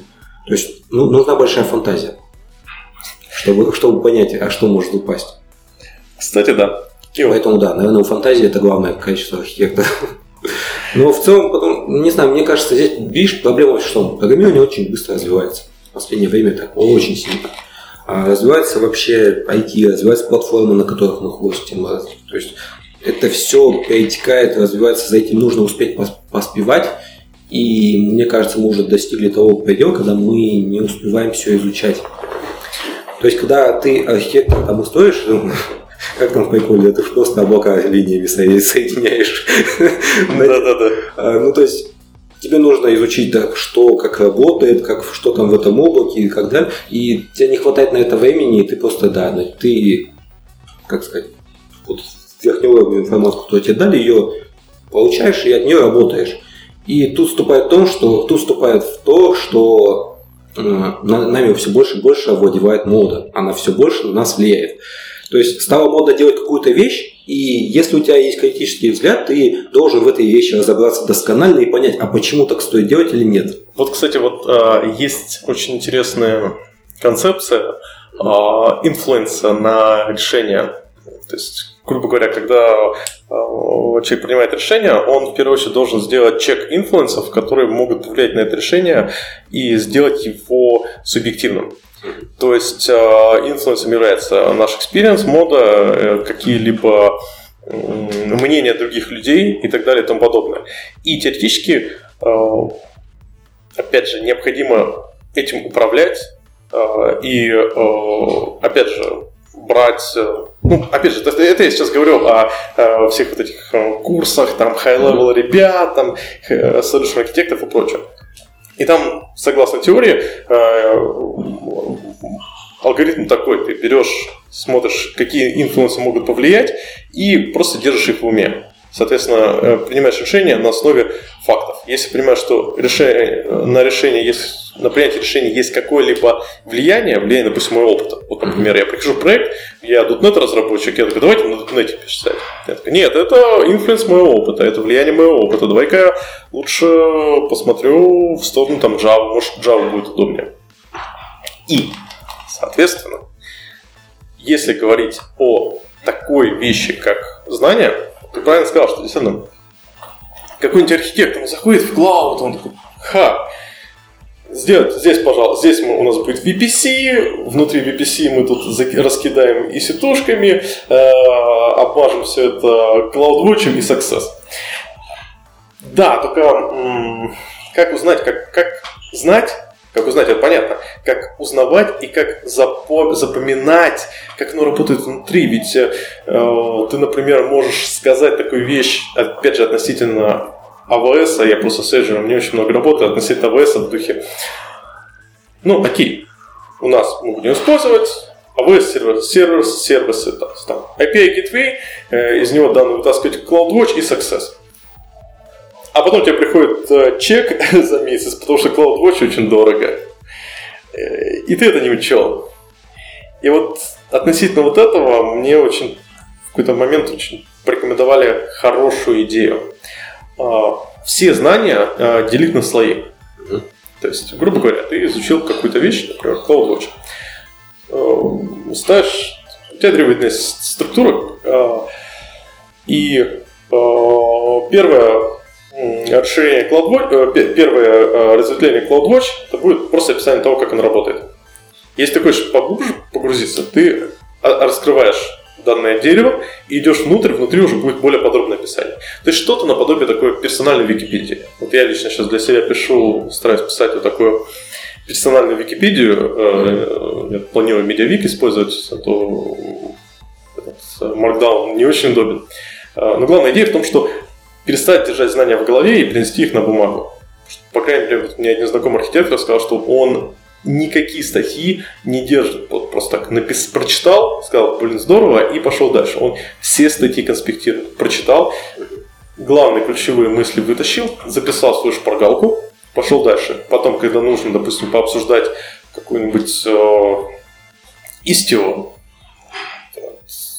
он берет, просто вытаскивает э, информацию по Istio, вытаскивает э, информацию по всем остальным сервис-мышам, то есть у него там отдельная страничка в, своем персональном, э, ну, не OneNote, а какая-то другая тула он показывал. И он прям показывал, вот у меня тут вся информация по сервис мешам, которая для меня важна. Первый слой это просто список сервис меш. Дальше внутри описание каждого и еще глубже, глубже, глубже. Вот такой момент, не знаю, мне кажется, мне показался очень интересным. Это очень классный момент, но, блин, такую самодисциплину надо иметь. Черт возьми, да. Наверное, поэтому это человек-архитектор.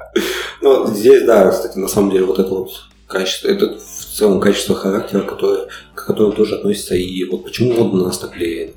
То есть, ну, человек должен быть э, твердо стоять на своем мнении. А это очень тяжело. Люди, в принципе, подвержены влиянию общества, а еще у нас общество э, айтишников, оно достаточно такое этот, ну, я, бы сказал, агрессивная. Да, у нас, если посмотреть, просто ты придешь такой к дотнетчикам, ты слушайте, давайте это на Java перепишем, и уйдешь без зубов. Да, а если, и вот, и когда ты говоришь, там, например, даже просто, у нас система, то есть я, я поднимаю э, это, кстати, вот еще на бэкэнде, мне кажется, это меньше. На фронтенде, ох, там, блин, не дай бог, что-то ты не новое используешь. То есть, и... Ты что, используешь э, XJS jQuery, скажи. Не, ну jQuery это совсем старье. Ну кто ты, кто, ты что, используешь jQuery? А я использую. Стартер. Ну вот. А, Приходи то же самое. Ты приходишь, говоришь, у меня, у меня нет Kubernetes, у меня даже докера ничего не идет, у меня там всегда ты на иси все развернуто. Ну, кто такой пошел? Вышел, да, встал, Ну, как бы, и пока ты там объяснишь, ну, ребята, у меня там сайт на два метода ростовых, которые в одном экземпляре крутится, потому что это пет-проект. Все, ты пока это объяснишь, тебе все, тебя уже не слушают, потому что ты, ты не в моде. И когда ты, ну ладно, еще вот такие вещи, но в остальном, то есть эта мода тоже идет, она изменяется, и продвигать при этом свою линию это очень тяжело. А архитектору тяжело, ну то есть нужно продвигать свою линию, потому что или следовать моде это не всегда правильно. Ну я, я понял, поинт. С другой стороны, вот, честно, а, когда мы говорим о принятии решений, с одной стороны, э, мы всегда должны быть субъектив... Э, объективными. Но у меня был в какой-то момент такой... Я очень люблю такую шутку на тему прагматики и романтики. Идея в том, что прагматика это, прагматизм – это хорошо. Но без э, романтиков мы бы до сих пор знаю, жили бы в каменном веке, потому что прагматики говорили, а зачем нам двигаться лишний раз? То есть, грубо говоря, прагматизм, он э, направлен на сохранение энергии, э, в то время как романтизм направлен на, наоборот, э, достижение цели. То есть, когда ты прагматик, для тебя важно достигнуть цель с минимальным потреблением, с минимальным затратом. В то время как, когда ты романтик, твоя цель, твоя, гораздо тебе важнее достигнуть цель э, вне зависимости от потребления энергии. То есть, в первом случае, если ты прагматик, для тебя важнее, ну, мы не достигли цели достаточно быстро, но зато мы не сильно устали. А когда ты романтик такой, ну, мы потеряли все, но э, достигли зато нашу цель. И то, и другое в экстремальных проявлениях, честно, очень плохо. Но без э, вот этого долики романтизма мы бы не сделали многих вещей, просто потому что невозможно знать наперед, что нас ожидает. Сейчас я очень сложно витивато сказал, приду пример из моей жизни. Я давно работал в таких... В свое время работал в довольно плохих компаниях. И долгое время я был единственным человеком на проекте, который писал тесты. Почему я писал тесты? Потому что на, на меня влияла э, мода, которая говорила, надо писать тесты. Я там слушал ребят, там подкастеров, там радиоту и просто каких-то э, спикеров на конференциях, которые говорили, motherfucker, вы не пишете тесты. Почему вы так делаете? Так нельзя. При этом, честно, вот сейчас я понимаю, что ну, на самом деле на проекте, в котором, на котором один человек только пишет тесты, и он же их запускает, пользы от этих тестов не так много. Потому что, скорее всего, если они ломаются, то э, ему начальник говорит, слушай, Саш, тут какие-то у тебя тесты упали, ты почини их. А, то, что, а потом ты говоришь, слушай, ну что вот ты баг внес, такой, забей, это, это твои тесты, то есть это дополнительно ухудшает. Но, с другой стороны, вот эти полумеры, они немного все равно продвигали проект, и они меня лично продвигали как э, более квалифицированного разработчика, просто потому что, черт возьми, я не просто сидел и говорил, а, то есть, не, ну мы на проекте не пишем тесты, у нас времени нет. Я пытался построить нормальный pipeline, но не на основе своего опыта, а на основе того, что ну, считается правильным, считается модным. То есть, грубо говоря, вот эти м, от моды есть большой прок, потому что он нас двигает, в как, сдвигает с мертвой точки. Очень легко быть прагматиком, прагматиком и говорить, вот правильно, как ты я пишу на C, меня это не волнует. Э, мне нужно сделать метод на две строчки. Но, возможно, сервер, если говорить о клаудах, то э, в серверлессе получилось бы это сделать гораздо быстрее и гораздо дешевле. Нужно просто при этом не уходить ни в какую крайность. Просто а, по те же тесты, знаешь, большой минус, когда ты идешь в моде, и многие вещи, они холиварные. И есть два вещи. То есть ты слушаешь ребят, они говорят, пишите юнит-тесты, это вам спасет. Стопроцентное покрытие кода, да. да. А потом ты слушаешь какого-нибудь молдавана из СБТеха, который говорит, юнит-тесты, вы тестите свой, вы пишете код, который тестит свой же код, что вы там тестите? ну, и черт возьми, он тоже прав да. И то есть, ну, вот это вот находить свое мнение и двигать его, это тяжело. Да. Я, я до этого не дошел еще. Слушай, а мне кажется, наоборот, э, вот эта идея э, найти свое мнение и его двигать не совсем правильно, ведь э, эм, твое мнение всегда быть в контексте. Ну, всегда, точнее, любое решение, оно всегда решение в контексте. А когда человек двигает какое-то мнение, он, возможно, приносит невероятно много вреда миру, потому что люди пытаются его контекст натянуть на свой контекст. Да. И вот да, мы, получается, живем в таком мире, где, с одной стороны, нужно быть твердым и стоять на своем, а с другой стороны, нужно быть open-minded. Вообще хрен знает, что делать. Здесь просто нет четко, что хорошо, что плохо. Вот. Есть, есть всякие да? сволочи из другого проекта, а мы хорошие. Да, всегда сломал кто-то другой.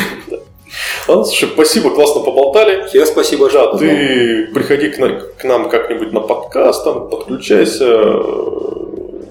Ну, грубо говоря, если, скажем так, нас найти легко. Хорошо, буду знать. Все, давай, спасибо. Удачи, спасибо. Пока. Всем привет! Тут я нашел двух интересных ребят, не буду говорить, кто они. И их просто бомбит после недавнего доклада Макса Аршинова про DDD. В чё, что не так? А, что не так? А, иногда были очень странные тезисы. А, он говорил, что есть велики, ну, великие шансы упасть out of memory с богатой моделью, моделью, что у тебя там очень большие агрегаты, все это в памяти, хейтил lazy loading. И при этом как бы непонятно, у тебя все равно тогда все в памяти болтается. У нас, допустим, на проекте э, некая смесь богатой и анемичной модели. Ну, то есть очень много, конечно, логики вынесено в сервисы, но и модельки тоже ну, не, не анемичные.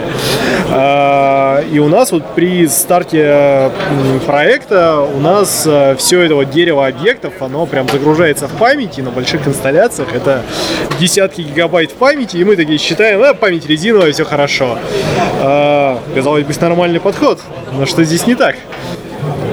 Слушай, ну, а, судя по тому, что я услышал, это э, предлагалось э, на рассмотрение некая какая-то крутая абстрактная идея о том, что вот мы сейчас напишем а, наше идеальное предложение и все заработает. Но в итоге-то оказалось, что это совсем не так, что мы можем а, поймать какие-то а, оверхеды по памяти и вот вообще зачем это все? Я не увидел плюсов вообще ни одного. А, он предложил писать на F-Sharp только потому, что а, ему нужно были какие-то дополнительные языка, языковые фичи. Ну, а, разве это инженерный подход, а он а, спикер просто ну, не, раска, не, не рассказал, зачем это все нужно, не показал преимуществ, ну, на мой взгляд, абсолютно. А, как бы, и вот то, то, что он сказал, это было ну, не очевидно. То есть а, мне кажется, хотя, мне, мне хотелось бы увидеть какие-то измерения, может быть, по кодовой базе. То есть, а, а, насколько, э, может быть, сравнение по кодовой базе, да, то есть насколько удачен этот проект или другой проект, ну, то есть какие-то а, сравнения. Вот, потому что вот как бы а, а, а, абстрактные рассуждения, они обычно ни к чему не приводят, мне так кажется. То есть, получается, проблем, э, проблема анимичной и неанимичной модели не была особенно раскрыта. Ты не понял, что, что выбрать? Слушай, нет, я просто понял, что на самом деле нужно всегда пользоваться анимичную модель. Ага. Вот и все. При, при, при этом э, докладчик вел счет, и в итоге у него вышла ничья. То есть, и плюсы... По-моему, по- по-моему, там было 2-3, нет? Нет, 3-3 в итоге. А, в конце, да, я, я уже устал. В общем, непонятно, что использовать на самом деле. Вот ты в своих проектах что используешь? Да. То есть э, подрубаем эти фреймворк core, там э, поехали, грузим DTO-шечки, DTO-шечки в сервис, сервисах обрабатываем, все, все здорово. Нет, подожди, подожди. А, Entity Framework не, не грузит DTO-шки, да, то есть а, за счет Fluent, э, красивого Fluent API мы всегда можем загрузить готовые доменные объекты. Мне кажется, так. Ну, почти всегда. А валидация где? А, слушай, ну валидацию можно, например, сделать на уровне базы данных, к примеру. Вот, можно сделать а, на уровне сервисов, можно сделать на уровне а, UI, можно сделать везде, ну, где а ты, ты хочешь. обычно где делаешь?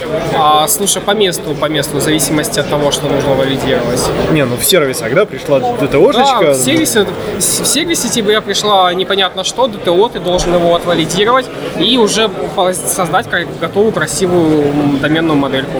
Все так. Ну, у нас технически тоже как бы в сервисах, говорю, у нас смесь, как бы есть логика и в модельках, но, допустим, валидация тоже проходит, э, происходит в сервисах. Да, да, мне кажется, в точ... с этой точка интеграции в сервисах гораздо лучше, чем, допустим, а, ту, которую рассмотрел автор, где а, мы должны, получается, каждую а, property оборачивать э, в специальный, каждый сеттер оборачивать, получается, каждый сеттер добавлять, э, получается, э, валидацию. Но он да, же пришел ну... к тому, что это все-таки нехорошо, потому что захламляет код, и лучше это все как-то в конструкторах, в конструкторах, либо фабричные методы. Это очень напоминает Identify Property Change, если вы помните, о чем я. Конечно, конечно, каждый день сталкиваюсь. Но я заменил ну, WPF. Черт возьми, да. у тебя WPF. Да, у меня WPF. Э... Вы уже перешли на Notcore? Нет, я предлагаю нет, перейти нет. на React. Я, я прикрутил Reactive Extensions и сижу, радуюсь жизни. А вот, об этом, кстати, будет докладик на spb.net где-то в конце ноября, 27-28. Приходите. Отлично, ждем, ждем, ждем. А, так все-таки, вот у меня лично мое отношение относительно анимичной, богатой модели а я на эту статью на Хабре писал, на тему того, что очень классно грасп паттерны ложатся на анимичную и богатую модель. А именно, у нас есть грасп паттерны, у которых есть а, ну, один, два отличных э, принципа грасп паттерна. Это information expert, говорящий о чем? О том, что э, логика, бизнес-логика должна быть расположена в той сущности, в которой есть максимальное количество информации необходимы для бизнес-логики.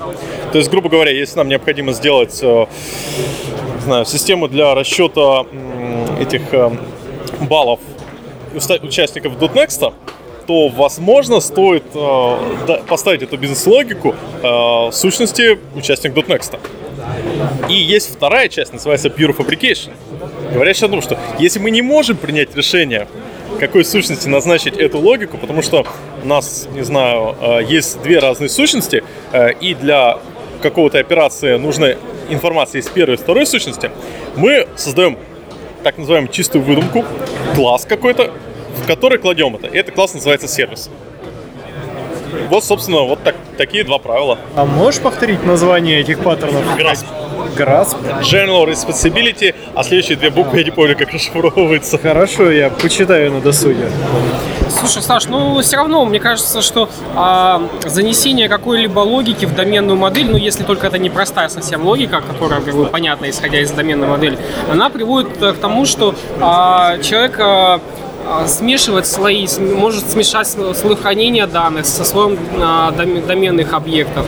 Вот. И мне кажется, что как раз, а, ну, например, когда э, нам необходимо изменить связи между доменными объектами, да, то есть нам необходимо создать нового пользователя, организовать, ну, получается, добавить какие-то его нав- навигационные свойства, то лучше это делать в каком-то сервисе или специальном классе, который отвечает за изменение состояния этого объекта, а не в доменной модели.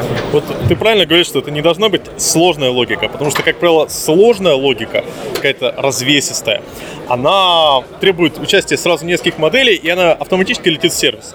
А вот какие там правила суммирования в духе? Не знаю, мой любимый пример.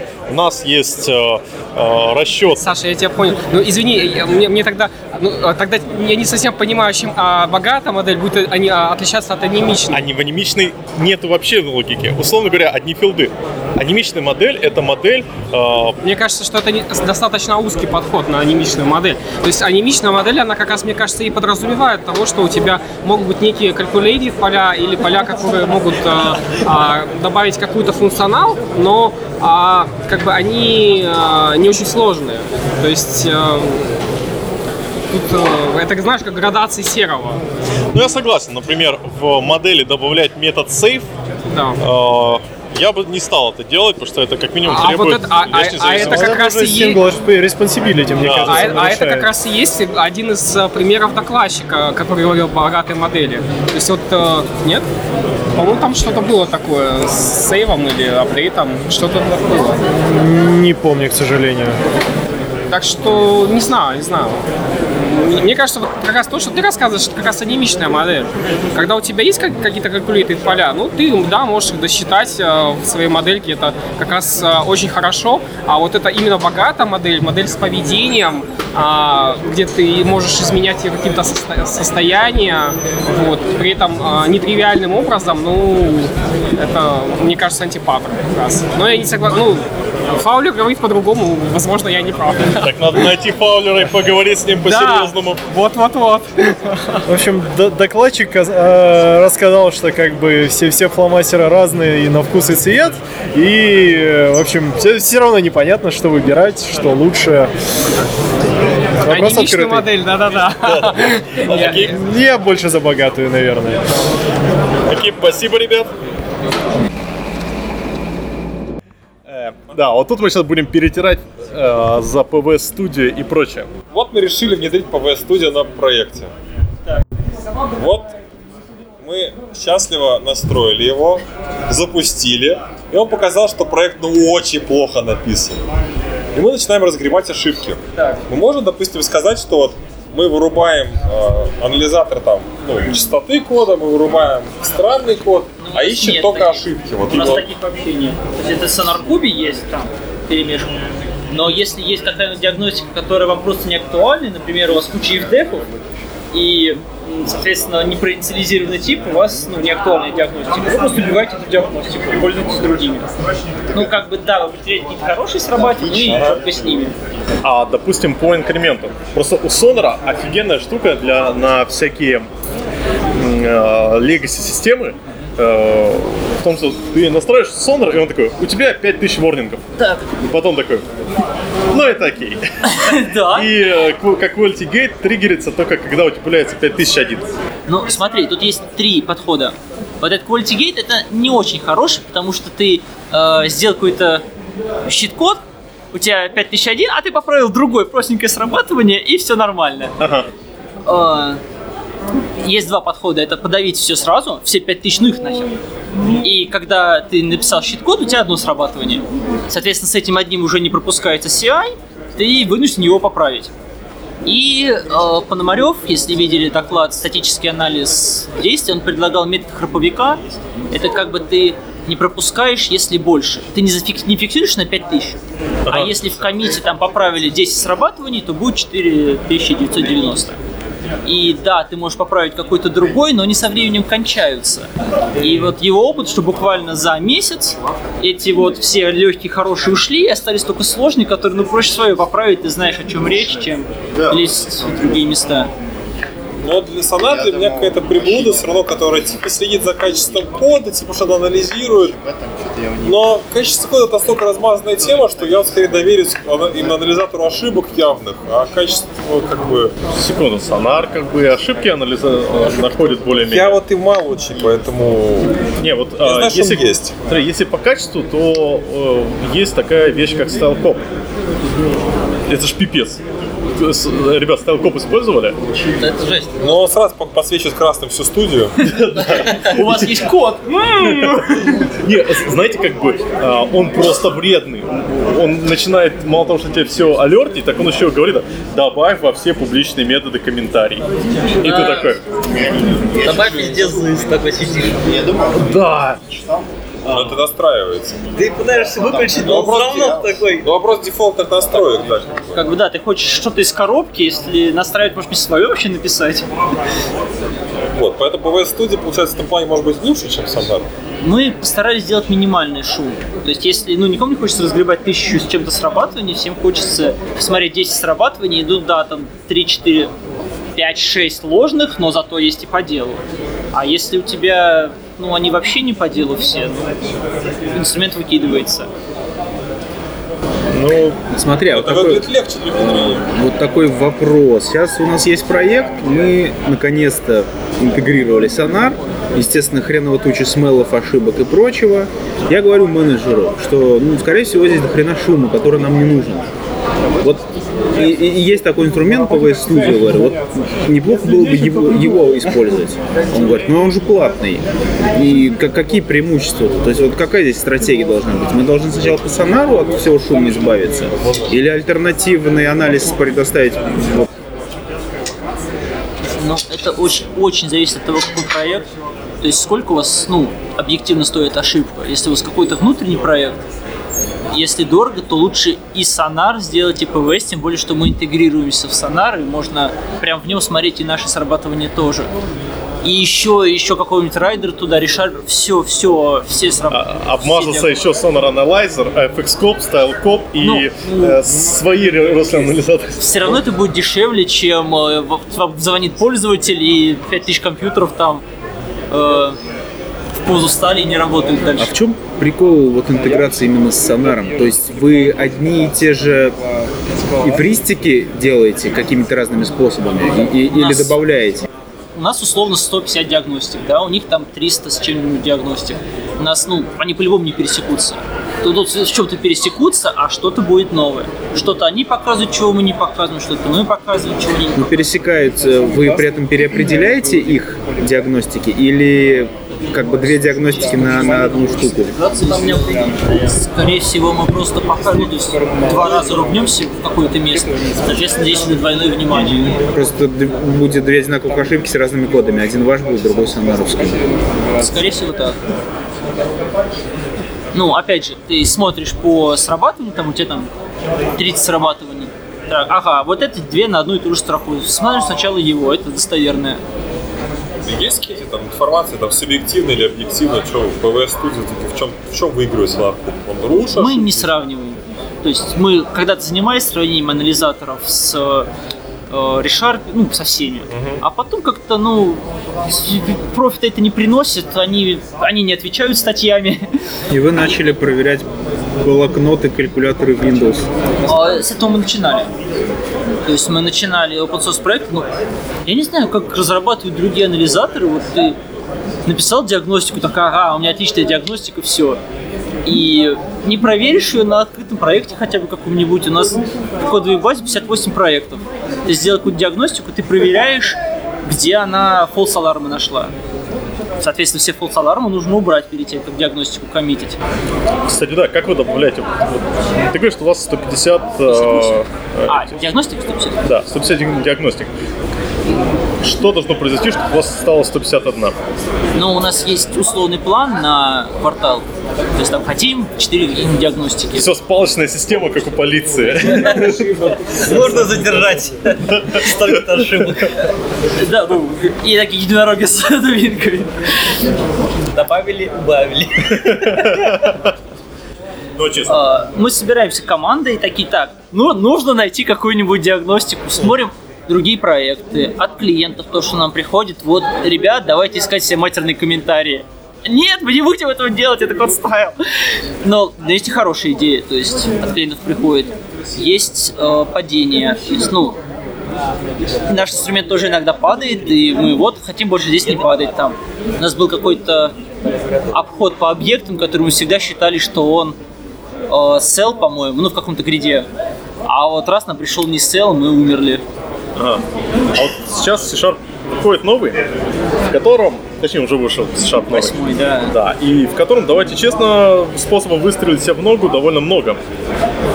Я думаю, Я бы сказал, Я уже противоречивые. по- порешал задачки, да. Я уже нашел, как выстрелить всем много. да, то есть как бы получается новые версии языка это отличная возможность добавить больше диагностик.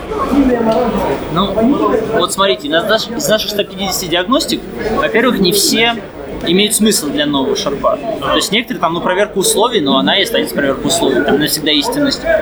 Некоторые, да, мы сразу допиливаем, что вот ты теперь работаешь с, с на новом ключе.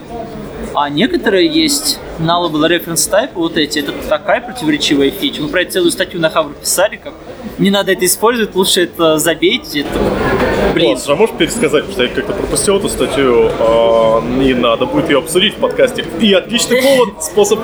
Почему? Давай, в двух словах. Ну, во-первых, они добавили синтаксис самостоятельно для стреления себя в ногу. То есть null восклицательный знак можно записать в string not nullable. Да, но справедливости ради, этот син изначально был только возможность э, поставить nullable reference тип и э, восклицательный знак. И после первого демо, точнее после первого превьюшки, поступил фидбэк о том, что приходится обмазываться восклицательными знаками. И поэтому они оставили данную опцию, чтобы ну, у людей оставалась какая-то возможность засопрессить э, данный алерт. Ну, блин, ну тут, то есть ты не ожидаешь... Если ты используешь not nullable, ты уже ожидаешь, что здесь никогда не будет null. Да, Но он там может быть. да. Потому что кто-то закинул null и сопрессил его. Ну, вот Почему восклицательный тогда? знак это зуб даю. Это, это самое, собака сидит на стуле, и в пожаре I'm fine. У них все хорошо.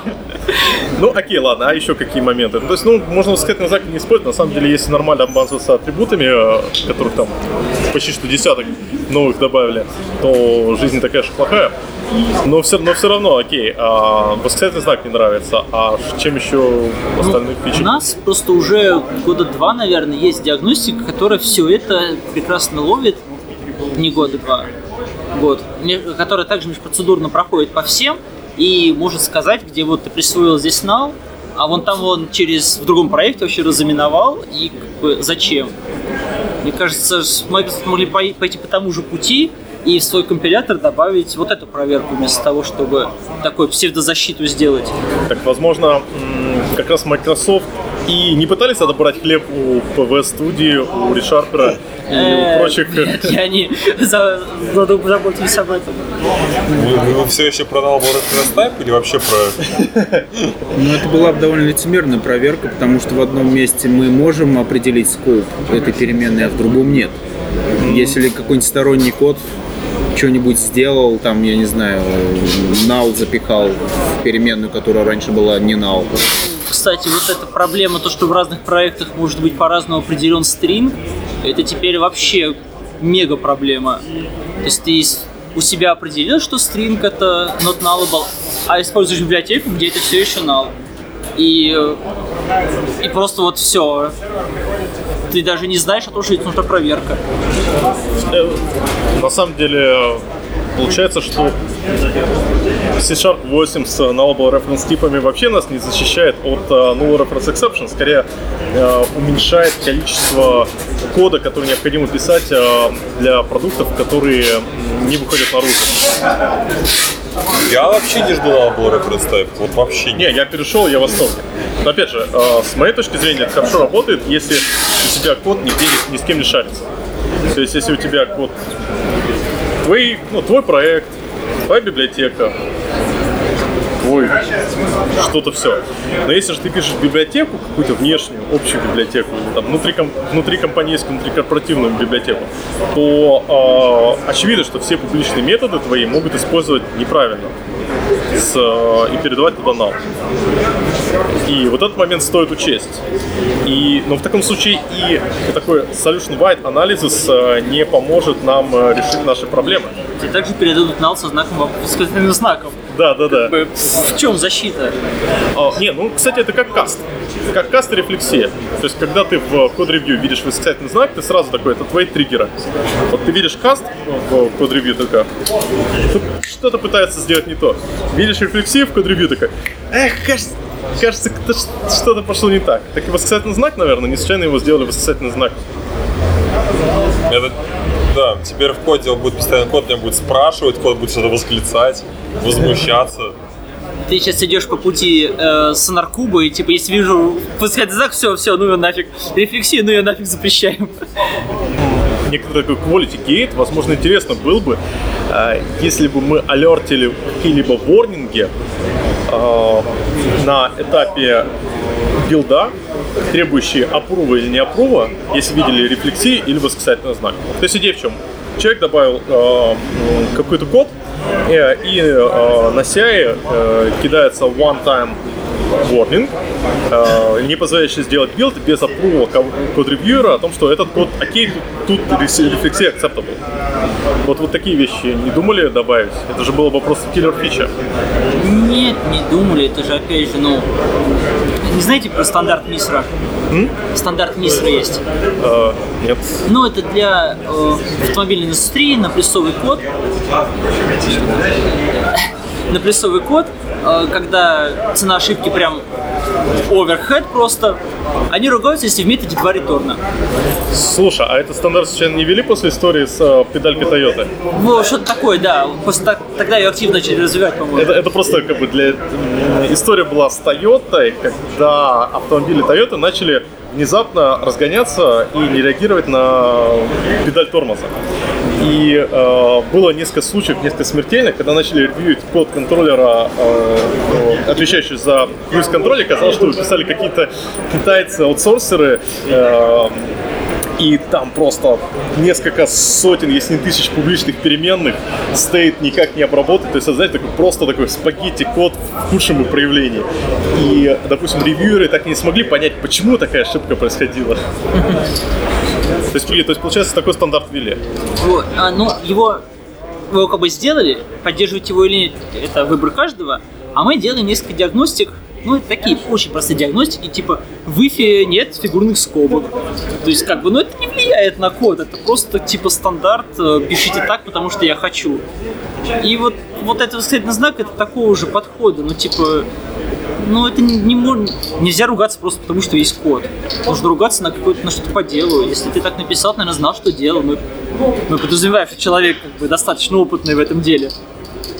Ну, кстати, да, получается, что э, мы иногда хотим от э, систем синтетического анализа, чтобы они за нас думали. Ну, да. То есть у нас э, в компании подразумевается, что ты знаешь, что делал, но вот неожиданное поведение. э, буквально недавно сделали диагностику с, с волатайлами. То есть, если делаешь volatile int, подразумеваешь, что все операции над ним будут атомарные, безопасные и так далее. И как только пишешь и ты ломаешь эту логику. Потому что плюс-плюс он делает две, если вы посмотреть, сначала чтение, потом э, сложение. Классный вопрос на собеседование. Да, ты что, я не прошел. Это я специально гуглил, разбирал в коде, смотрел. В общем, если сделать в двух потоках плюс-плюс, то есть шанс, что они пересекутся и будет ну, неожидаемый результат. Ну, для этого же сделали интерлокт инкремент. Да, вот блок защитил бы. И ну, вы подразумеваете, что программист писал volatile не потому, что я могу написать volatile, все, идите нафиг. Подразумеваешь, он писал, потому что считал, что это обезопасит его. Вообще говоря, volatile, это, кстати, один из любимых вопросов на собеседовании, потому что ты о нем постоянно забываешь, потому что ты такой, volatile, а зачем волатайл?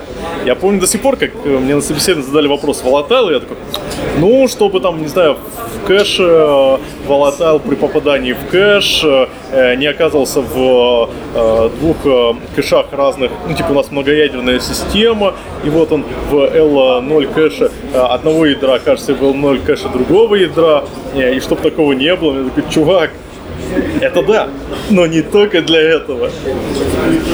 Так что, да, это такой... Хороший вопрос на собеседование. Ну, то есть, слушай, Никита, будем переходить на БВС? Я думаю, попробовать. Ну, классный блок на хабе, классные ошибки. Да, слушай, на самом деле, э, благодаря, буквально сейчас обсуждали с э, Константином, спикером, который будет завтра рассказывать про Кастримс, э, вопрос принятия решений. Ты когда принимаешь решение, ты принимаешь решение их субъективно или объективно. И в свое время э, я начал любить анализаторы синтаксические не объективно. Ну, потому что я понял, что они позволяют мне сделать бла-бла-бла. А субъективно, потому что читался вашего бложика. Я такой, черт возьми, какая крутая вещь но дорого. А какие есть альтернативы? Опа! И вот с тех пор я мазываюсь э, скопом и прочими радостями. Ну, у нас как бы основная миссия компании считается в увеличении качества кода в целом, а не в продать как можно больше всем, всем, всем. Так что мы, я считаю, что мы достигаем нашей цели, когда люди просто пользуются анализаторами и обезопашивают себя. Кстати, сравнивая с FXCOP, в FXCOP там же просто бешеная, бешеная масса анализаторов. Старый или про новый? Новый. Там же это, это по сути набор библиотечек рослиновских. И, по моему ощущению, там чуть ли не 400 анализаторов э, э, чеков сделано. То есть они, конечно, очень многие примитивные, но в целом по больнице мне лично пришлось засопрессить при добавлении фокскопа чуть больше десятка всего лишь. То есть тех, тех вещей, которые, ну, я считаю, что э, ну, ну, фигня. Например, конфигура await net core. То есть он говорит, используй везде конфигура, используй везде конфигура await. Что называется, приходится. А вот вы не сравнили функциональность FX-скопа, ну, как бы бесплатного анализатора и PV-студии, и э, то, как PV-студия позволяет э, сделать под уши. Или же, или же FX-скоп, он, не знаю, покрывает все кейсы. Не сравниваем, как я уже говорил, мы не сравниваем анализаторы бы в любом случае у нас есть не пересекающиеся диаг... Я верю, что у нас есть не пересекающиеся диагностики, но предметно не могу сказать, не проверял. Надо бы посмотреть. А, а PVS, кстати, а PVS-Studio, она на C++ или C-Sharp написана? У нас три анализатора, C++, C-Sharp и Java, и написано на C++, C-Sharp и Java, ага, соответственно. И, то есть для C-Sharp вы используете Roslyn, наверное? Ага, то есть а у вас есть Visual Basic э, или план для поддержки Visual Basic? Даже вот нам часто спрашивают про Python, у нас было где-то в планах Python. Кому этот Python нужен вообще старье? Никто его не любит. А Visual Basic так прям... Вообще-то, год назад Visual Basic по индексу обогнал США. Я уверен, старой версии, например. Нет, это Visual Basic for .NET, и это лучший показатель того, какой отстойный TOP индекс. Ему нельзя верить. Ну, в смысле, ну, он как бы там индекс использует какие-то э, поисковые алгоритмы, но это, знаете, такое, такое себе. Ну, ты просто гуглишь, как эта херня работает. Вот оно и индексируется. Слушай, а как вы, кстати, а у вас есть какое-то пересечение между вот этими э, анализами? Какой-нибудь общий код, который вы шарите? Ну, чтобы не пересать одно и то же несколько раз. Проверка лицензий и работа с XML-логом по мелочи. Ну и у нас есть диагностика, которую мы переписываем. Мы взяли идею из плюсов, она там отработала, все хорошо, мы взяли к себе. Ну, то есть вы как бы один в один берете. Ну, нет, ну один в один нельзя, это все понятно. разный код, но идея, да, то есть, как ты ругаешься вот на этих циклах, да, ругаюсь, о, мы тоже сделаем. А вы не думали сделать... а, кстати, а может и есть, может и... Да, что... Никита показывает, что пора бухать. Ну что, пора Все, бухать? спасибо. Спасибо, классно пообщались.